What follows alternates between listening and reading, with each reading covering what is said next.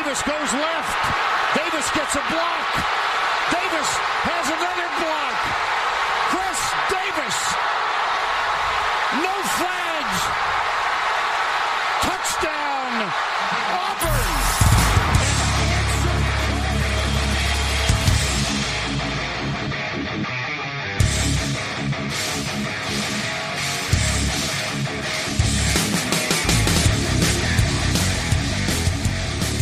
Fala, seus especialistas! Tá começando mais um No Flags. Aqui a gente expulsa as zebras, você torce pra alguma franquia na NFL, a gente pode acabar te ofendendo. Eu sou o Paulo Ricardo e hoje é dia de voltar pra EFC, mas dessa vez na depressão, que é o dia da EFC Sul, provavelmente a divisão mais triste da NFL.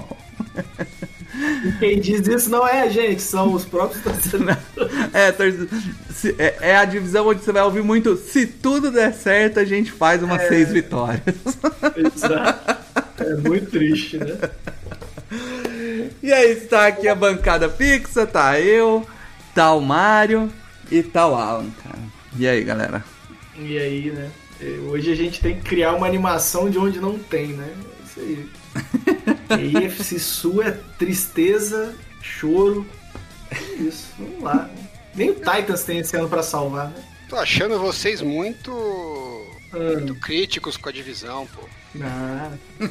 Não, a divisão é. Você acha que é uma divisão com. com. como que diz? É, potencial? Potencial de dar Tá merda. O que me falavam ano passado, nessa época do ano, é que o Trevor Lawrence era o cara que ia chegar pra destruir a NFL. Verdade, verdade. E é, a divisão que tem o Trevor Lawrence é essa. Então, se não tem potencial, tem alguma coisa errada nessa cobertura do draft aí. Verdade, verdade. Cara, é, antes da gente começar, os recados de sempre. Se você ainda não assina o No Flags no Spotify, no Deezer, no Amazon Music, no Apple, no Google, faça isso. É, Dê lá também a avaliação de 5 estrelas. E siga a gente no Twitter para não perder nenhuma novidade aí. Que não tem muita novidade, é só o podcast toda semana. Mas, mas segue a gente lá. É, pô, quando a gente publica sobre o podcast no Twitter, vocês que seguem o Twitter, pô, dá uma comentada lá, nem que seja pra xingar É, a gente, pô. mas né, Interage, enga- interage. pra- é, pra mais pessoas conhecerem o podcast. Faz um, né, um retweet comentando lá, olha, eu ouço essa bosta aqui, vocês deviam dar uma risada pra esses idiotas. Qualquer coisa, fala mal, mas fala da gente, entendeu? Ajuda a divulgar. Xinga, xinga, fala que não concorda. Discorda, É. discorda, craque. Fala, só tem clickbait aqui nesse negócio, qualquer coisa. Pode falar, pode falar mal, Só não tem fala problema não. merda. Pode falar. É, porque é verdade até, né? Deixa de ser uma realidade. Então, cara, a- como a gente vem seguindo aqui, a gente vai começar com o time que ficou em último e partir pro time que ficou em primeiro, que aqui no caso é quase fazer o, o- do, do pick 1 ao, ao, ao seed 1, né? Do pior ao seed 1 da, da, da AFC, porque é, o Jaguars fez três vitórias e ficou em último e o Titans foi o seed 1 ano passado. Então é, vai ser divertido. Pra falar do Jacksonville Jaguars, né, a gente convidou o pessoal do Trevor Jaguars, é, Trevor Gold no Twitter, arroba Trevor Jaguars, que é a galera aí empolgada com o Trevor Lawrence. né. Até Espero, porque não tem. Até porque com o Jaguars não tem muito que se empolgar mesmo. só espero, né. Mário, que, o- que o, o- o- Trevor Lawrence jogue bem, pra esse cara não precisar trocar a arroba e perder o brand aí, né? Ah, mas trocar roupa é fácil. Né? Qualquer um faz. O, o- o ano passado a gente chamou o Bortles BR, não precisa perder o- É verdade, né? O, o, Bo- o Bortles abraçou o, o Bortles. É, fica pra ser cult, entendeu? Fica É lá. verdade. Não, mas aí você tem que torcer pro cara virar pelo menos um personagem, né? Porque se, se, o cara- se o cara virar nada, não. Né? É, é real. Mas se você torcesse pro Jets, você não preferia ter uma arroba que falasse Mark Sanchez, BR? Pô, mas, mas seria Rapaz, foda, a, a, Fumble, Alguma coisa assim. Put fumble. o arroba mais, ma- um dos arrobas mais conhecidos do, do Spurs, né, do Spurs da NBA, é o Bonner. Você lembra que tinha o, o Matt Bonner, que era, era um jogador qualquer que com o Greg Popovich tinha um amor por ele que a gente nunca entende. e tá aí até hoje, velho. Aí, pô. Tá certo, tá certo o, o Trevor, então. Ô, a, primeira, a primeira pergunta que a gente fez foi: Christian Kirk, Zay Jones e Evan Ingram. Esse- é esse o corpo de recebedores que Trevor Lawrence precisa para corresponder às expectativas gigantes que ele carrega desde college? Vamos lá, vamos deixar nosso amigo Trevor falar. Então eu, eu complemento a, a lista aí com o Lavisca Chenot, né? Com o Travis Etienne e com o Jamal Agnew, que ele é o melhor retornador da liga, né? Mas ele alinhou algumas vezes como wide receiver e fez bons, bons jogos, assim. Ele é um, ele, é um ele é um bom recebedor, assim. Eu acho que somando todos esses nomes, a gente tem um corpo de, de wide receivers é, interessante, né? Não tem nenhum grande nome.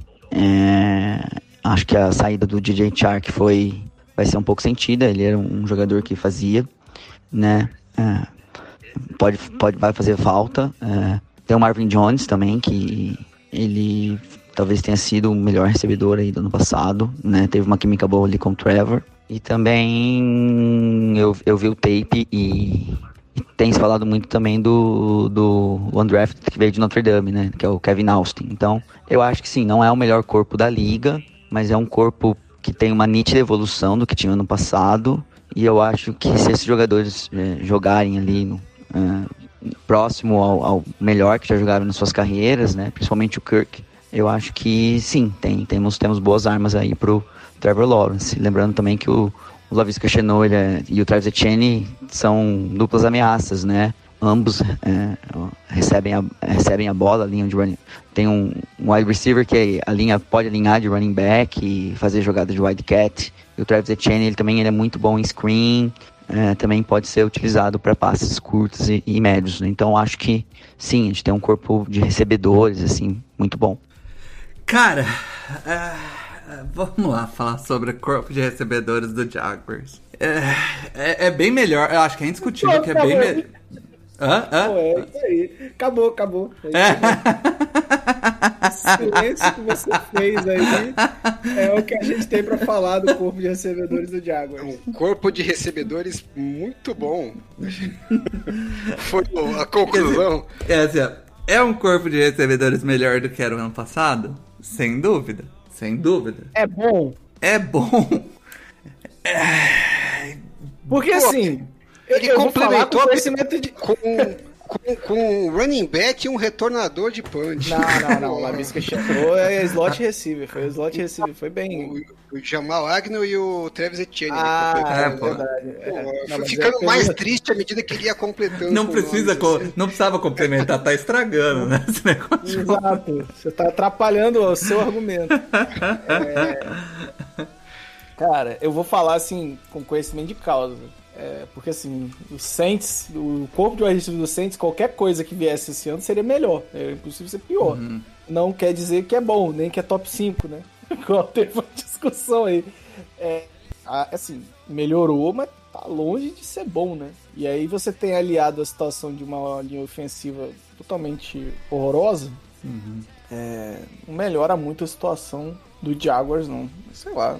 É, assim, eles trou... saiu de nota 3 pra nota 5. É, e- o que eu não entendi direito, uma movimentação, foi eles perderem o DJ Shark, né? Que era um. Eu acho que era o único cara ali que tinha algum, alguma relevância naquele corpo de recebedores que eles tinham. E, e eles trouxeram o, o Christian Kirk, que não tem as mesmas valências do DJ Shark. Dava pra jogar com os dois, tranquilamente. Não, o duro foi É, que eles mas- pagaram pelo Kirk também, né? Eu, eu acho que eles trouxeram, na verdade, o Zay Jones pra fazer a função Sim, do DJ sim. Shark. Mas aí eu Mas prefiro o DJ ser- Shark, né, pô? É, mas pode ser que o Shark não quisesse ficar, né? É, Pode ser. viu por, ele, de repente ele viu por de ir pro Lions, falou, ah, lá tem menos concorrência, ou, né, vai fazer um ano Hum. que é, vai ter um contrato melhor, né? Quanto mais volume ele tiver, pra ele melhor, né?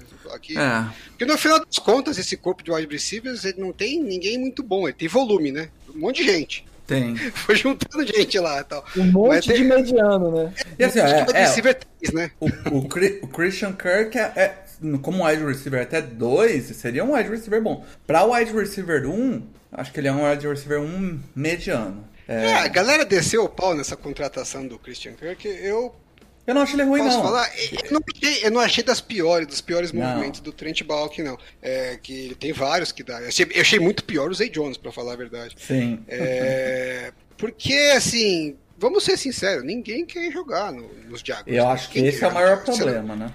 Você tem, do que, time, você tem que abrir o bolso. Você tem que abrir o bolso. Você você da cidade, né? Do, do mercado, né? Esse é um mercado com visibilidade. Você não tem apelo do histórico do time, da, da estruturação do time. Pelo contrário, o time acabou de passar por uma temporada que foi um desastre completo, dentro e fora de campo, né? É, e você não tem o, o apelo do, do próprio time, né? De ser um time forte. Você fala, É. pô, vai lá que você vai, né? é, você vai se valorizar. Então, você, bom, eu posso ir pra aí. Você tem que pagar bem mais do que qualquer coisa que Tem dois atrativos, né, né, Alan? Tem dois atrativos. O, o salário alto imposto e o impo- salário, né? o imposto baixo. Ponto zero. É só grana, só. Só grana, então, assim, o cara fala assim, se for pra eu ganhar mais ou menos parecido com outro lugar que eu tenho uma, uma situação melhor, um abraço pra você. Então você tem que pagar mais e não é pouco a mais, tem que pagar bem mais. Sim. É, Essa é a realidade dos caras, não tem jeito. Até você mudar isso, você vai ter que pagar mais caro. É, eu talvez tenha um pouco de dúvida se o contrato não poderia ser, talvez, é, talvez mais Zay Jones, né, entendeu? pagar mais caro pro cara que você já sabe que não tem muito futuro e porque eles deram o contrato pro Christian Kirk achando que de repente pode ser que seja um- uma peça mais de longo Não. prazo, né? É, pode ser, mas não é, não é fácil da gente se empolgar com isso aí, não. É, mas a- eu acho que a, a pergunta é se esse é, corpo de recebedores dava possibilidade pro Trevor Lawrence bater as expectativas que ele trouxe do, do college. É, é, eu, Ah, então, ah, o eu acho que- disse que sim, né? Falou que o, que É, o corpo de ele recebedores acha. é bom. E é assim, Eu fazendo ainda- advogado do diabo aqui, eu acho que, tipo, esse, esse corpo de, de recebedores que tem, que não é excelente, mas também não é ruim, se o, o Trevor Lawrence tiver. é, né, tiver. Tra conseguir traduzir o hype que se tinha nele, ele consegue jogar com esses caras em alto nível. É, tipo, Ah, mas o corpo. Não, desculpa, eu discordo. Paulo. O corpo é ruim. Né? Você falou, não, o corpo não é ruim. O corpo é ruim. ah, eu acho mediano. Você compara com Mediano. tudo que tem na NFL aí, meu, pô, todo mundo tem um corpo Ah, de receivers eu, melhor que eu acho assim, ó, se você, se você pensar dentro da divisão, eu não sei se Texas e Colts têm um corpo de recebedor. E tá, até Titans, Titans não tem corpo de recebedor bom hoje. Corpo de recebedor. Mas aí você tá jogando sarrafo no chão. É, é que a, divi- Porra! a divisão é triste, né?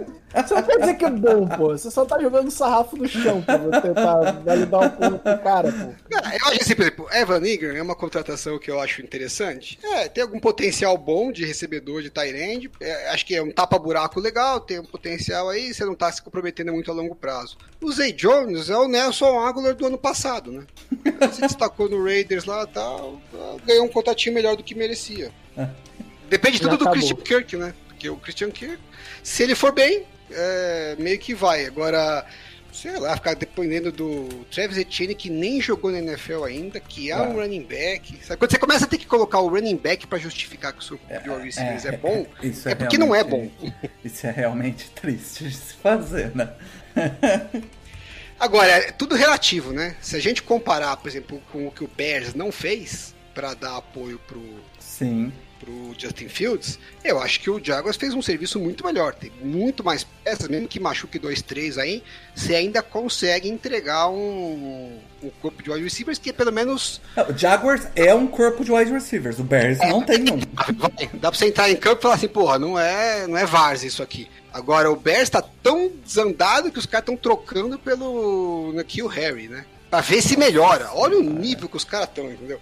Então, assim, pelo menos eles deram alguma chance pro Trevor Lawrence. Agora, então, assim, comparando com o que os Bears fizeram, acho que foi um bom trabalho. Comparando com o que eu acho que seria um bom trabalho realmente, achei que ficou devendo um pouco. Não foi uma catástrofe, mas eu acho Ah. que com o que eles tinham de cap, eles podiam ter feito um pouquinho melhor. É, talvez. Mas ainda assim, eu acho que, tipo, não é uma desculpa pro Trevor Lawrence jogar mal. Entendeu? Não é tipo falar assim, ah, o Trevor Lawrence foi um desastre de novo, igual ano, igual ano de calor dele. Horrível porque ele não tinha para quem lançar a bola. Pô, não é, não é assim.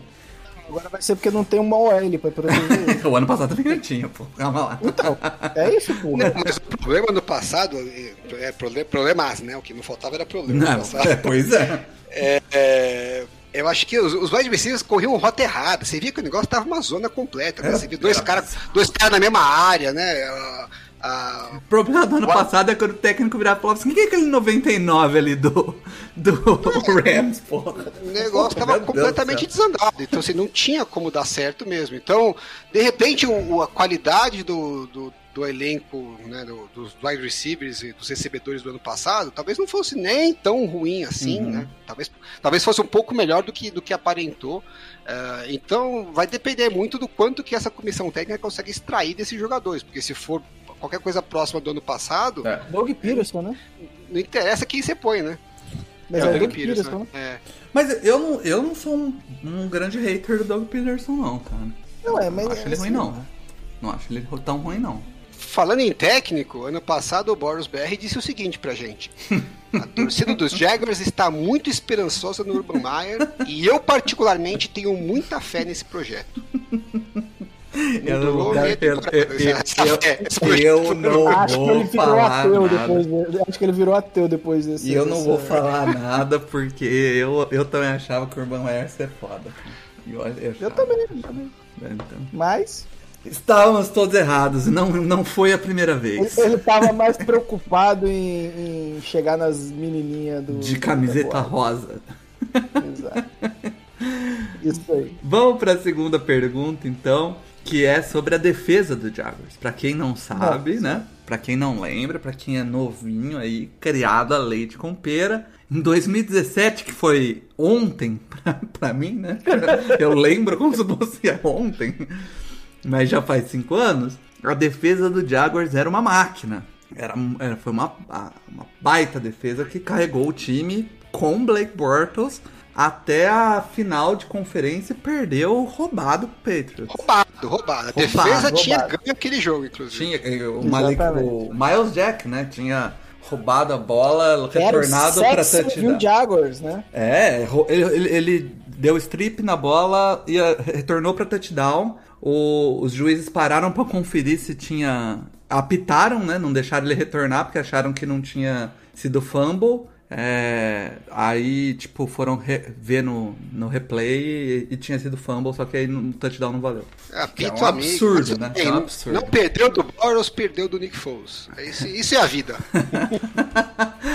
Mas a, a atualidade. Caraca, a gente teve a né? chance né? de ter um Super Bowl de Nick, de Nick Foles é, e Blake Tirando isso da gente, cara. Seria isso mágico, né? As coisas mais, mais sensacionais. Toda vez que alguém soltasse, não, porque agora é uma passing league, você não pode ganhar sem ter um quarterback top elite. A gente ia sempre soltar a carta do Blake Bortles versus Nick Foles.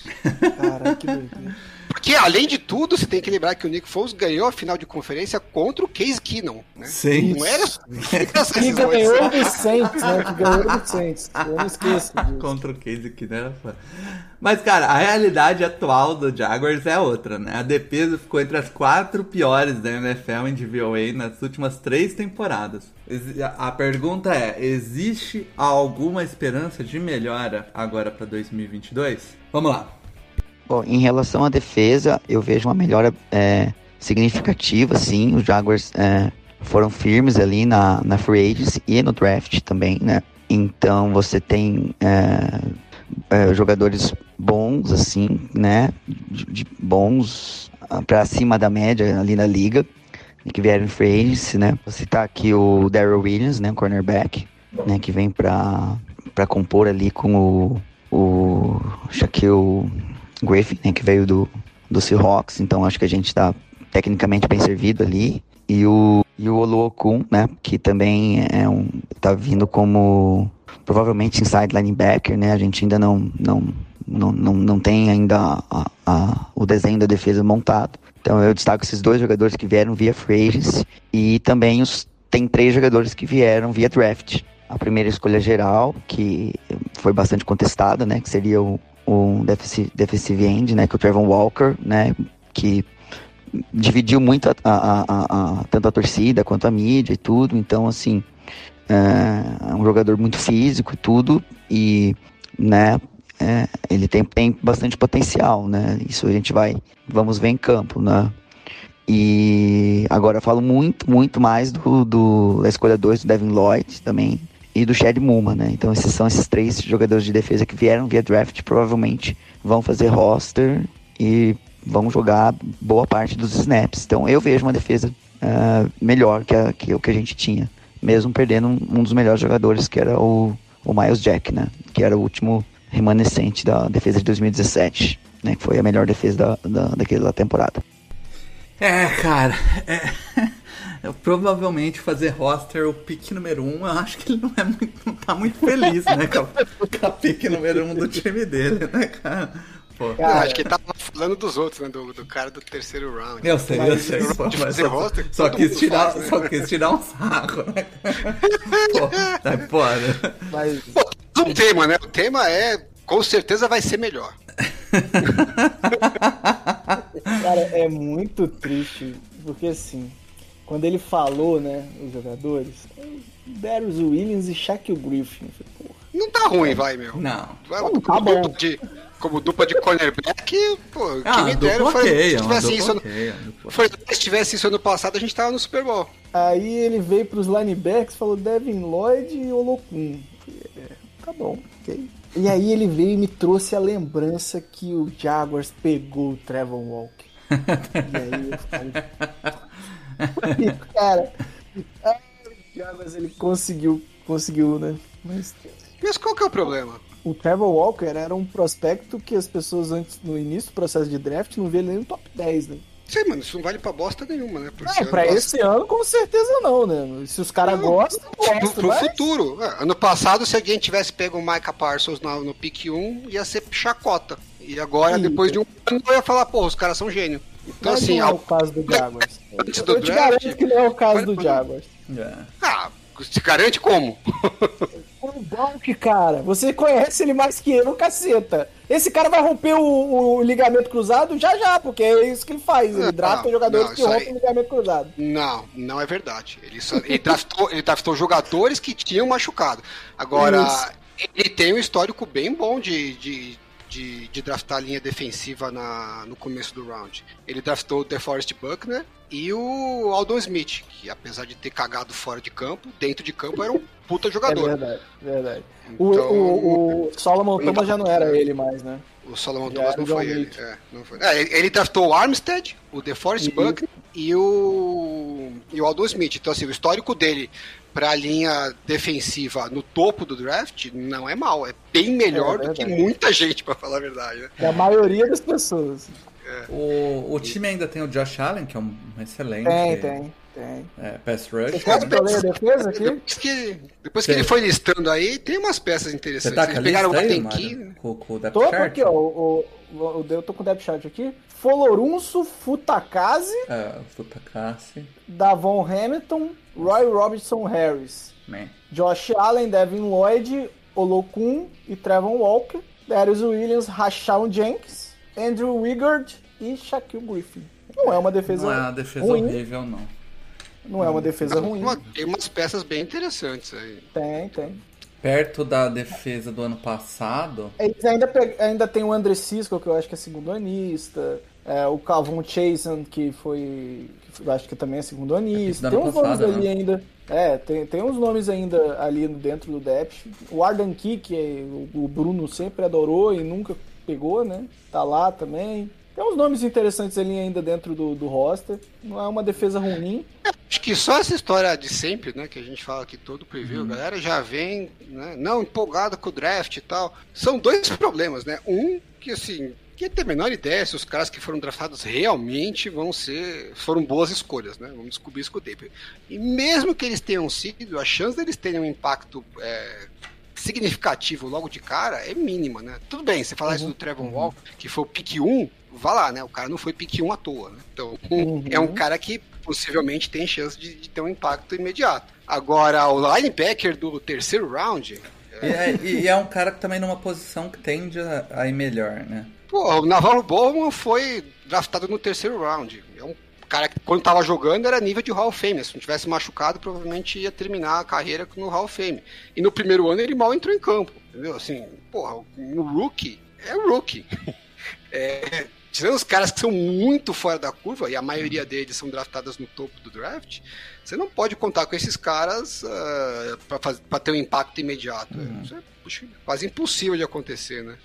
É, mas o cara de terceiro round seria uma, é uma, Não é que nunca acontece, mas é um ponto bem fora da curva. Mesmo assim, o Fred Warner, né, que foi draftado no terceiro round também, e começou jogando direto, né? Porque o time do 49ers não tinha ninguém para jogar, que é mais ou menos a situação do Jaguars. Hum. É, ele entrou, foi legal. Você falou assim, pô, é aquele cara que você fala, porra, acho que acertamos a mão, hein? O cara tem talento. Porque você tá olhando pro cara e pensando, como o Rookie é um cara que realmente é, tá, tá se destacando.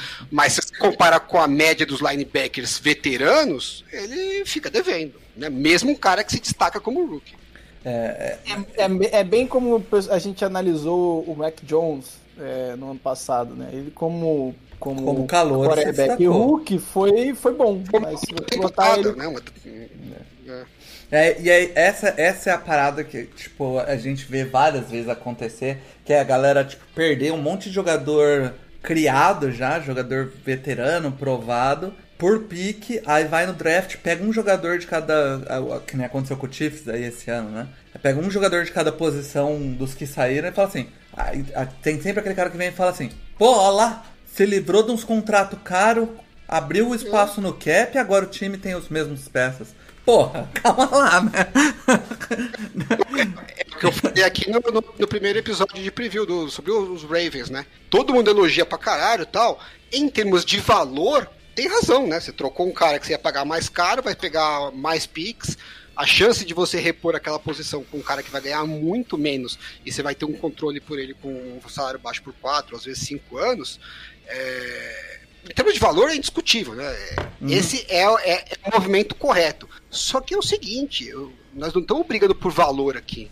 O objetivo é ser campeão. Em alguma uhum. hora você tem que investir um pouco, entendeu? Você fala assim, ah, eu consegui. Porque às vezes parece eu, eu, jogo, eu jogo fantasy com a, a, minha liga mais caseira, né? É, ela é leilão, né? Não é aquele é, o draft tradicional, é aquele que você dá os lances pelo jogador. E quando a gente fez a mudança a primeira vez, eu falei, porra, vou me dar bem nesse negócio, né? Porque tem uns caras, uns wide receivers que a galera não acompanha muito, eu vou pegar baratinho e tal.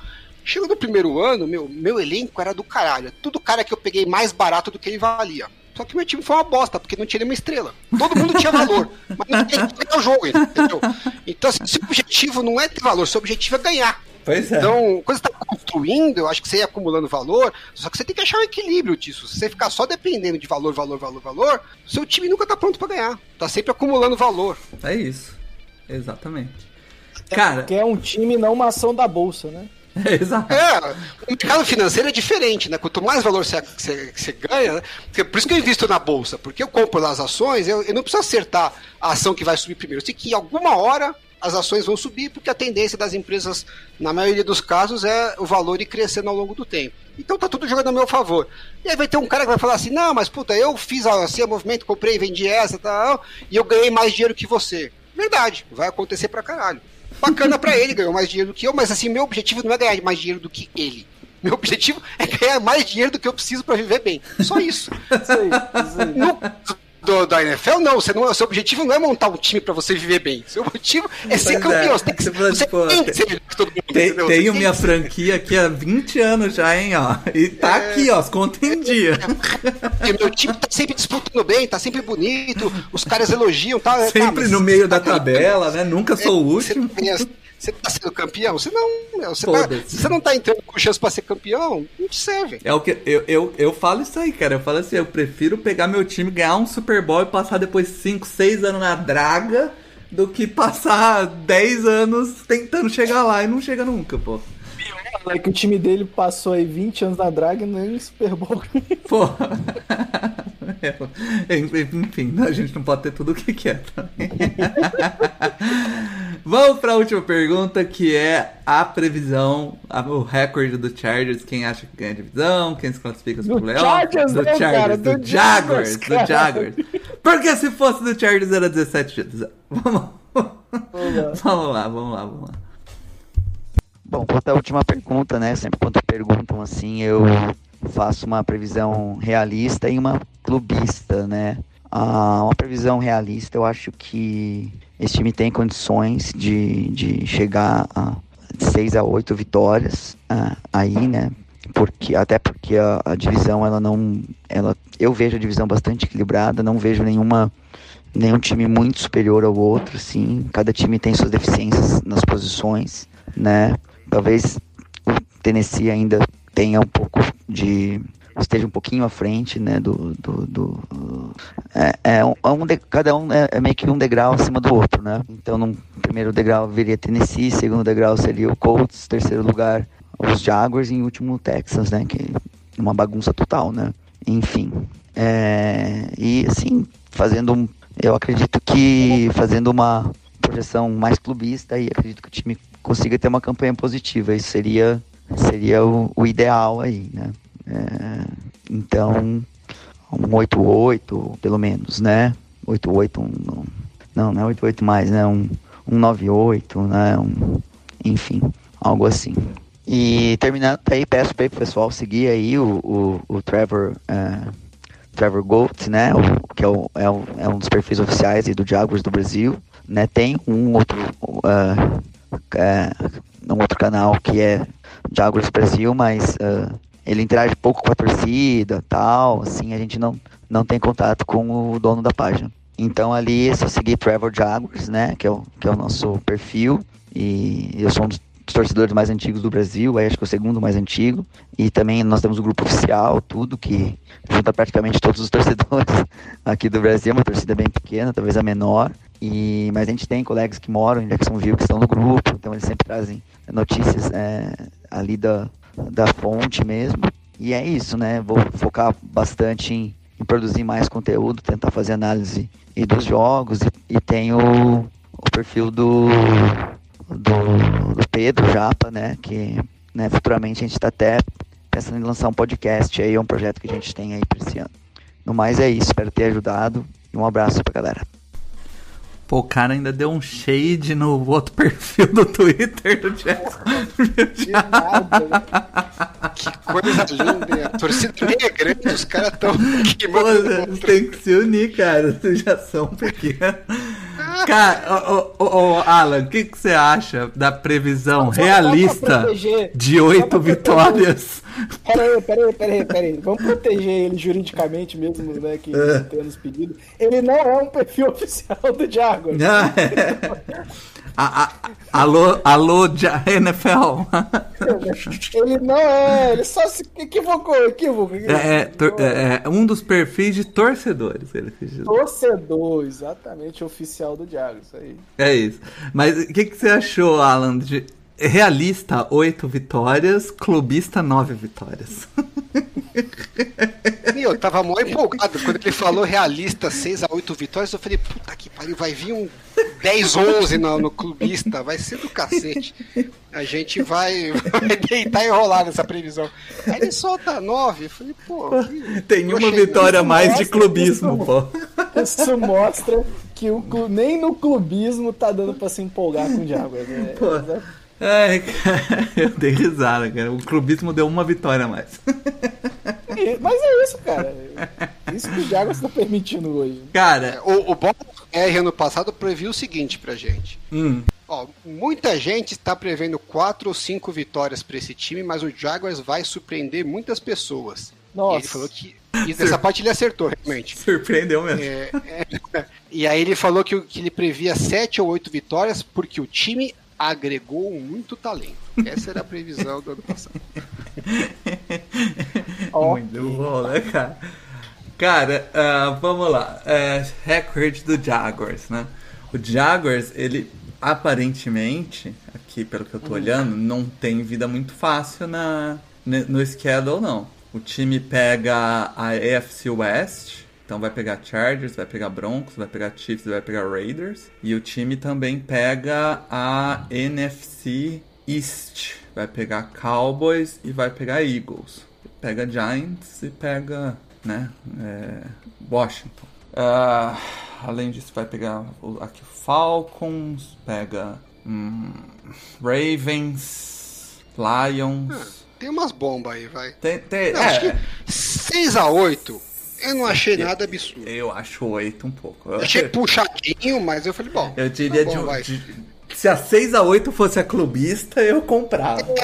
Pensei, a 8 é clubista, a 6 é uma realista, um pouquinho puxada, É, mas é. vai lá, entendeu? Se ele falasse alguma coisa ali pra mim, sei lá, 4 a 6, 4 a 7, 5 a 7, eu achei razoável. Aí você bota um, Eu, eu um na minha previsão, do torcedor, né?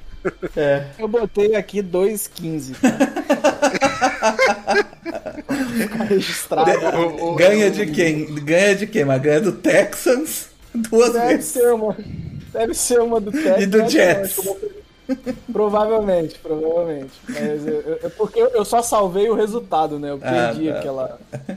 E tem aqui 2,15 pro nosso queridíssimo. Mas a, o, que é com- o começo né, da, da tabela deles, é, eles abrem contra Washington, e aí vem Colts, Chargers e Eagles. Dá pra eles saírem 0-4 daqui tranquilo. Cara, eu botei aqui, ó. Foi um Texans e o outro foi fora da divisão, porque aqui dá pra ver, foi uma vitória. Foi Jets, divisão. foi Jets, certeza que foi. Provavelmente. Ou Lions. Então, assim- Tem Jets e Lions aqui. Qual que ele jogou em casa? Ah, os dois, Jets e Lions, jogam Mas, em casa. ó, ano passado, a primeira metade da temporada, os Jaguars até que perderam alguns jogos bem apertados, né? Eu lembro uma- um Thursday Night que eles quase ganharam dos Bengals, deveriam ter ganho dos Bengals, inclusive, né? Eles eliminaram o Colts, né? Até, último até desmontar de vez assim o time, eles estão. Então, assim, não acho que é um time também que é terra arrasada, né? Hum. Agora, vai depender muito do, do quanto que o Trevor Lawrence vai, vai evoluir, Evolui, né? com certeza. É, porque assim, a gente já imagina que a comissão técnica com o Peterson, por pior que vá, né? A gente já sabe que ela é no mínimo funcional, né? Vai evoluir. Mesmo nos, é, mesmo nos piores momentos de Eagles, o time não era. Era um Não. time competitivo, né? Pô, o cara ganhou o Super. Bowl, o cara ganhou o Super Bowl, É. pô, para. Então, assim, a gente sabe que, que o sarrafo vai subir bem ali, na Ah, pior o- das hipóteses, O né? ca- cara ganhou o Super Bowl com o Nick Foles, pô. Calma lá. Tem, tem que dar algum mérito pra ele. Então eu eu acho assim, não é descabido ganhar seis, seis, oito já é um pouco mais puxado, mas assim, enfim, se tudo calhar a favor tal, né? É que uma previsão de oito seja parte do princípio que, meu, o Trevor Lawrence realmente bombou, né? Bombou, Foi com bonito. certeza, com certeza. É, então eu acho, eu acho muito otimista. Mas, enfim, É eu, eu estaria mais otimista com, com a situação dos Jaguars se eu fosse torcedor realmente esse ano, porque você já tá indo numa coisa mais certa, né? É, Uhum. Não é aquela coisa mais certa que te empolga pra caramba, né? Que não é o, aquele técnico que é o técnico que você fala, pô, esse aqui é, é um, é, um, é um cara que tá despontando, que você vê que realmente é diferenciado, tal, não é um chama que veio da vida, entendeu? É, então você não tem aquela, aquela expectativa de um teto, de ser um cara revolucionário. Mas o seu piso você já sabe que, meu, é, é decente, é bom. Sim. Então, pro Jaguars, eu acho que é o que eles estão precisando, de um pouco de estabilidade, né? Porque Uhum. essa zona todo ano não dá. Sim. Mas vamos, vamos parar de falar de zona, vamos falar de Texans agora. Nossa, aliás, eu queria comentar. Antes da gente passar pro Texas, ele mandou: o Texas tá uma zona. Eu falei, porra. Falar disso também, porra. É o sujo falando da é, lavada. cara? É, É mano, assim, não, é, tá cara. certo. Muito bom. Porra, Não dá, não dá. Texas é uma bagunça. Ei, acabou de, não, velho. Você tá Mas- pior. Você escolheu antes, inclusive. Pô, faz acabou, isso. de, acabou de mandar por justa causa o Urban Meyer, perdeu duas vezes pro Texas e fala que o Texas tá uma zona, porra. Cara, a, a gente convidou o pessoal do Texanos do Brasil pra, pra Padrão, responder né? as Padrão. perguntas. É, é, acho que faz tempo, desde que a gente fazia live eles Esse vêm aí. é? Desde o início. São bem, são bem gente boas, cara. Apesar da gente sempre descascar o time deles, são Isso bem mostra gente que eles são resilientes, pô. Inclusive, o Idal sempre criticou o Houston, só errou, só errou um- uns dois anos aí, mas chegou, chegou, uma hora chegou. Ambição, Ele tava, ele tava vendo de longe. Muito à frente do tempo. A primeira pergunta que, que a gente fez foi: a mudança de head coach surpreendeu a muitos, não só porque os Texans em 2021 foram mais competitivos com o David Culley que o esperado, mas pela promoção do coordenador def- eh, defensivo Love Smith. Como a torcida viu essa mudança e existe alguma esperança de futuro com o Love Smith? Vamos lá! Fala pessoal, aqui é o Thales Texanos Brasil. Bem, É, a contratação do Love Smith foi uma surpresa. Ninguém imaginava que o Love Smith seria o nosso treinador, visto que o Texans já tinha os seus candidatos finalistas para o emprego. Né? E de uma hora para outra, o Nick Cassirio resolveu confiar na experiência do Love Smith e, e ele acabou sendo contratado. Eu diria que é, é um ficou um pouco de frustração, que a torcida meio que já estava meio conformada com os nomes que tavam, não tinham sido ventilados e, e depois que optou por Love Smith, acho que faltou um pouco de coragem aí do Nick Cassino, mas se, se a escolha foi certa ou não, a gente só vai se descobrir no, nas, nas próximas temporadas que ele é ele vai ser o nosso head coach. Eu, apesar de muita gente achar que Love Smith é ultrapassado e tudo mais, eu gosto, gostei da escolha. Eu, eu acho que o Love Smith, hum, ele ainda, a defesa dele é ainda produtiva contra, contra quarterback calouros, quarterbacks medianos. E, e, a gente viu isso na temporada, quando o Texans em 2021, que tinha um, uma defesa muito inferior em relação a 2020, ela produziu mais. Então, acredito que Love Smith, a experiência dele, acho que dá para tirar aí coisa boa e fazer do Texas um time melhor do que foi em 2021. E pro restante, eu não acredito que ele vai ficar muito tempo. Tanto é que o contrato dele não, não teve um acréscimo de, de renovação, é o tempo restante que ele tinha. Então, acho que depois que encerrar o contrato dele, Love Smith vai, vai dar lugar a um novo head coach. Então, é isso. Gostei da escolha e acho que Love Smith pode acrescentar bastante para o time do Texas. Gostei da escolha, é muito forte, né, amigo? Não, não, não, aí, aí cagou, né? A resposta, tinha que ser, a resposta tinha que ser não. Era só isso que ele precisava falar. Cara, ele, ele começa falando que foi meio frustrante, que foi meio, que a torcida já estava conformada com os outros nomes e mesmo assim foi frustrante. Vamos organizar, vamos organizar essa Pô, bagunça. não dá, aqui. não. Vamos organizar essa bagunça aqui, pera aí, rapidinho. Ele mandou que ele, o Love Smith mostra um, uma, ser uma boa escolha porque o sistema defensivo dele ainda funciona com quarterbacks calouros e quarterbacks medianos, é isso mesmo? Assim, se, se, se o, se o ataque for ruim, ele se vira bem. É isso que ele quis dizer. Porra, vai sair, meu irmão. Cara, visto ano passado, aí eu vim puxar aqui, eu falei assim, É, meu. "Ca- será que essa defesa de Houston foi boa ano passado? E aí eu vim buscar aqui, ela foi a 23ª em DVOA e a 30 pelo PFF. Não, mas, mas aí você tá pegando errado. Ah. Quantos quarterbacks calouros e medianos do- a defesa enfrentou? E aí o Lo- Lo- Love Smith teve na liga em 2014, com o, era, com- ele era do Bucks, é isso? Ah, Deixa eu buscar aqui. a defesa 2014, 2015. Ele foi 2000, pro Super Bowl com os Bears, meu. 2015 com o Bucks foi a defesa. Rex Grossman. É, O foi cara a, pra ir pro Super o Rex Grossman não é qualquer um. Não, ele, ele tem, ele tem o nome na liga dele até hoje por causa dessa campanha de ó, 2006. assim. 2015 com Tampa, ele foi a, a 31ª defesa. 2014 com Tampa, ele foi a 29ª defesa. É, o- Vamos o- lembrar, o cara, Smith- 2000 2006 ele- tem 16 anos, gente. É, é o seguinte, ele, ele aí, continuava usando, ele continuava usando a Tampa 2 quando a liga já tinha praticamente expurgado né, Uhum. a Tampa 2 como base de defesa. É mais ou menos como como um corredor de defesa hoje em dia ficar usando a cover 3 como na sua Gus Bradley, cough, cough, Gus Bradley, cough. sem citar nome, sem citar nome. Falaremos em breve dele, né? Mas- É, é, eu, vou dar, eu vou tranquilizar um pouco o torcedor, eu acho. É, é uma cagada, eu acho, sem tamanho. Eu vou tranquilizar o Na minha torcedor. cabeça, é, não deveria ter mandado o David Cole embora, porque eu acho que ele fez um trabalho respeitável, dadas as circunstâncias do Texas, né? O Love Smith ele tá entrando basicamente para ser o, o Chip Kelly do- dos Texans. Né? O Chip Kelly, para quem não lembra, ele foi para os 49ers. Os 49ers tinham acabado de passar vergonha uma temporada inteira com o do Jimmy Tonsula, né? depois do- dos tempos bons que ficou brigando pro playoff e tal. Aí teve aquela desgraça da temporada com o Jimmy Tonsula, que até que não foi tão ruim quanto se esperava, mais ou menos a mesma coisa do Texans. Mas aí mandaram ele embora mesmo com o contrato, e aí trouxeram o Chip Kelly pro lugar. Que ninguém falou, pô, mas esse é o cara que você quer trazer pro lugar? E ele chegou basicamente para fazer uma temporada de 2-14, garantir um, um pique alto pro time e, e iniciar o rebuild do, do futuro. E é o que vai acontecer com os Texans. Provavelmente já pegaram um cara que você sabe que não tem futuro, porque ano que vem vai ter um pique alto, vai querer draftar um quarterback e você vai querer que o seu técnico novo escolha o seu quarterback. Então, pega um cara que você sabe que você não vai ficar na dúvida de segurar ou não. É, de repente é por isso que mandaram o David Curry embora. Vai que esse cara acerta uma temporada boa e não consigo. Fica ruim de mandar embora, né?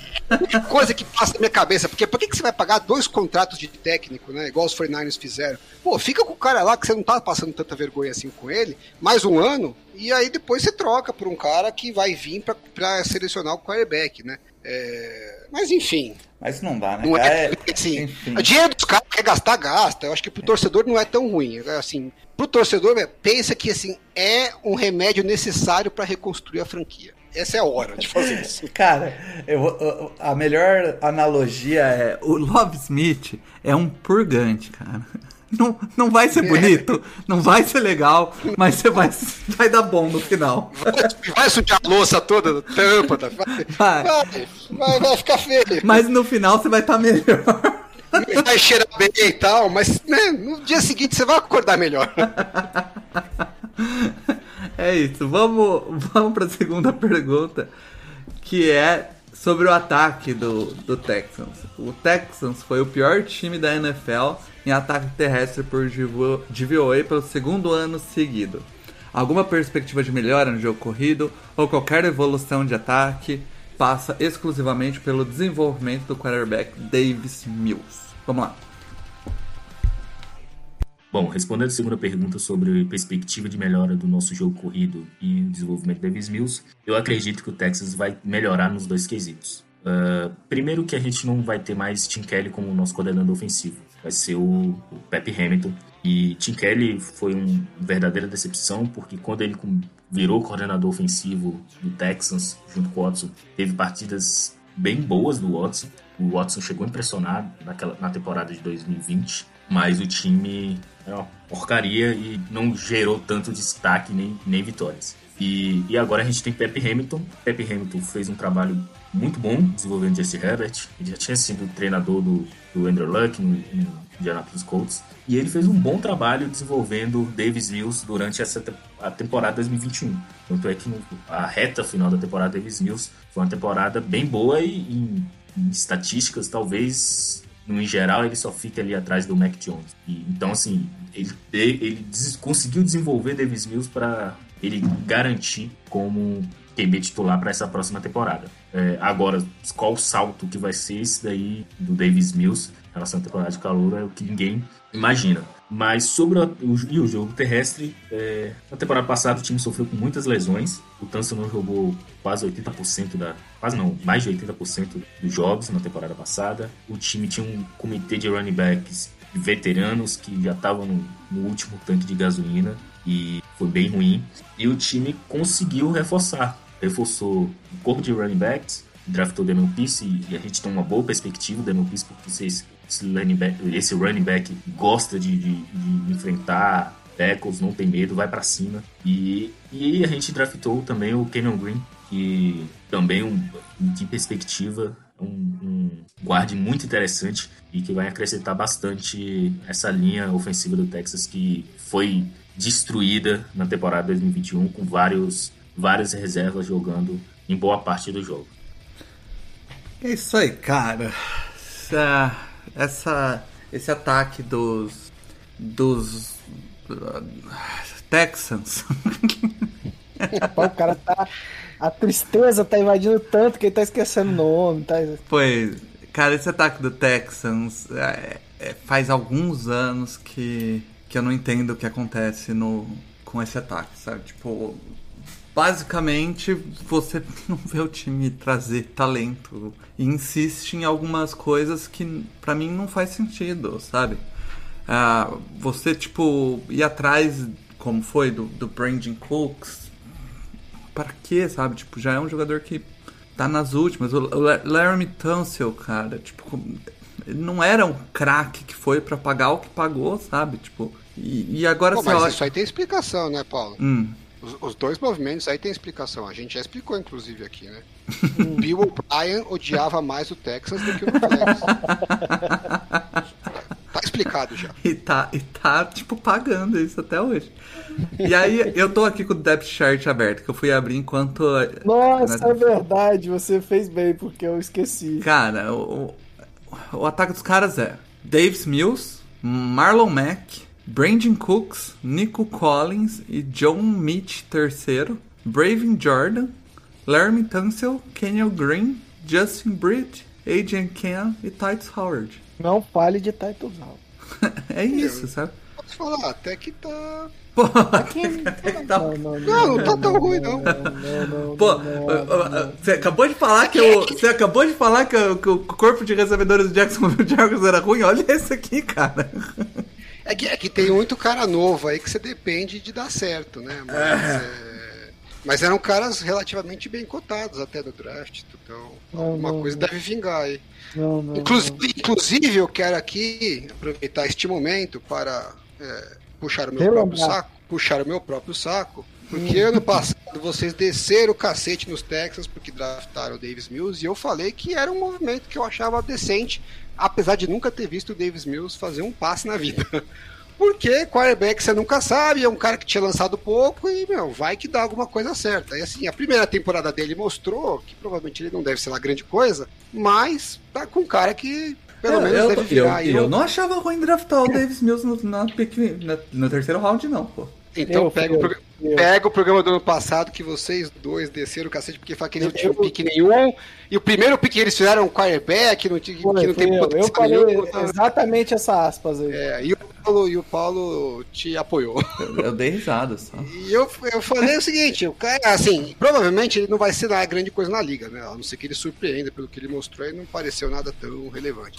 Mas tá com um cara que, no mínimo, vai ser um, um bom backup aí, um backup que deve durar alguns anos na liga. Aqui, para você pegar no terceiro round, num momento de reconstrução, é um pique de valor decente, né? Então, eh, queria só lembrar que, sem ter visto o cara, me dei bem. É, só pra não fugir, né? Já que o Paulo puxou o depth chart ofensivo, eu sei que a papo aqui é sobre ataque, mas eu preciso ler o depth chart defensivo também, é uma coisa que tá aqui no meu coração que eu preciso ler pra vocês. É, Jonathan Greenard, Malek Collins, Ross Blacklock, Rashan Green, Neville Hewitt, Christian Kirksey, Camon Grug Hill, Derek Stinley Jr., Eric Murray, Terrence Brooks e Steve Nelson. Ainda no banco temos Desmond King II. Essa é a E defesa do Paulo. do É, não, segundo, segundo o Bruno, é, esse é elite. O Bruno brigou comigo, falou que eu era clubista quando eu falei que ele não tava jogando mais nada no Chargers. Ele saiu do Chargers e nunca mais jogou mais nada. Você que que é o torcedor do? Chargers, fala pra gente aí, o que, que dá pra esperar desse ataque aí com o Pat Cara, Hamilton? é, é, eu vou falar do, do Pep Hamilton. Né? O, o, o trabalho que ele fez é, desenvolvendo o, o Justin Herbert é, é- é- foi muito elogiado no Chargers, assim, pelo, por todo, toda a mídia que cobria, pelo próprio Herbert, pelo, pela comissão técnica. É, eu acho que ele, que ele é um. Como é, mentor de quarterbacks, ele realmente é um cara que entende, que auxilia, que dá todo o amparo que o quarterback precisa. E, ta- e e isso acho que se traduziu legal no, no Davis Mills. né? Tipo, você vê o Davis Mills fazendo uma evolução, se você pegar na temporada de como ele começa para quando ele termina. Agora, o, o como será Pep Hamilton como play caller, como coordenador def- eh, ofensivo, porque provavelmente ele que vai chamar jogadas de ataque, né? É uma incógnita. Eu, é, pelo que eu sei, a última vez que ele foi coordenador ofensivo foi no Colts do Andrew Luck, né? Lá atrás. E não foi aquelas coisas, né? Depois disso passou-se 10 anos. Ele teve tempo de aprender outros sistemas, de.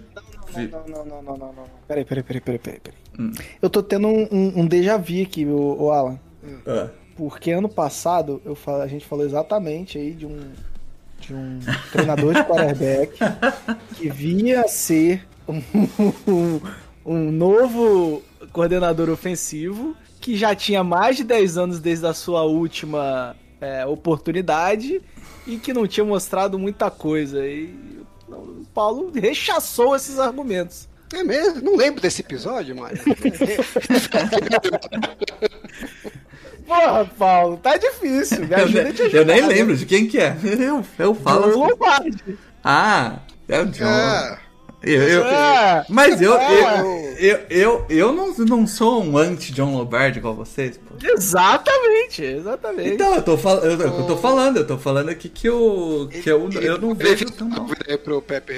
Eu posso fazer um rantzinho básico aqui? Vai lá, por eu, favor. eu, eu, eu estou numa fase meio indignada da minha vida, né? Tô Por favor. perdendo. Eu acho essa história de ah, fulano desenvolveu, ciclano desenvolveu, é um, Ah, é, é um É um- pouco, é um pouco. é overrated pra É caralho. um pouco. Porque assim, ah, desenvolveu o Justin Herbert, já vai se fuder. Justin Herbert entrou o quê? Na terceira rodada? Quarta rodada? Ele entrou, ele entrou na segunda rodada sem, sem ter absolutamente nenhum tipo de. de... tava no banco, tava no banco, não tava nem tendo os snaps de titular, ele entrou na segunda temporada jogando pra caralho, e o mérito é do cara que desenvolveu lá, vai se fuder, o que que é? No training camp lá, o cara jogou, no, o técnico ajudou ele junto com o time reserva, em quatro semanas mudou o jogo do cara. Fez ele Pô, jogar. assim, a- Você não assistiu o Hard Knocks? Ele jogando a Ah. bola no alvinho, assim, pô? Pô, eu não tô querendo tirar o mérito dos técnicos, acho que os caras fazem um trabalho. Agora, mas com Não. desenvolvimento é o que você faz com o Josh Allen. Sim. né? Sim. Você pegou o cara completamente cru, Uhum. o cara foi desenvolvendo um pouquinho, um pouquinho, deu um salto, e mesmo nesse caso, eu acho assim, pelo menos 80% do, do mérito é do jogador. É o desenvolvimento natural dele de maturar, de ser Uhum. Não só isso, né? A velho, busca que ele fez fora da temporada. E, e o, o desejo de melhorar e tal, e é, Uhum. é todo o talento dele, não só físico, como mental. E o técnico te dá as ferramentas e te ajuda tal. Então, assim, é, talvez ele não conseguisse se não tivesse o técnico, ok, mas agora, pô, é o técnico que desenvolveu. Isso no caso específico desse, que é onde você vê um desenvolvimento longo acontecendo. Agora, o cara chegou, acabou de chegar na NFL com um monte de problemas que o pessoal via no COD, né? De achava que ele poderia ter problemas de algumas coisas, de algum- algumas situações que não viam tão positivas no jogo dele. O cara aí tá na segunda rodada arrebentando e o mérito é do desenvolvimento do técnico de quarterback. Ah, vai chutar prego. E o Davis Mills é a mesma coisa. O Davis Mills entrou na segunda rodada, não tinha nem plano do cara jogar esse ano, ele era reserva do. do- acho que era do Tyro Taylor também, né? De Era, novo. era. Mesma coisa. Então, assim, eu acho que é mais mérito do Tyro Taylor do que.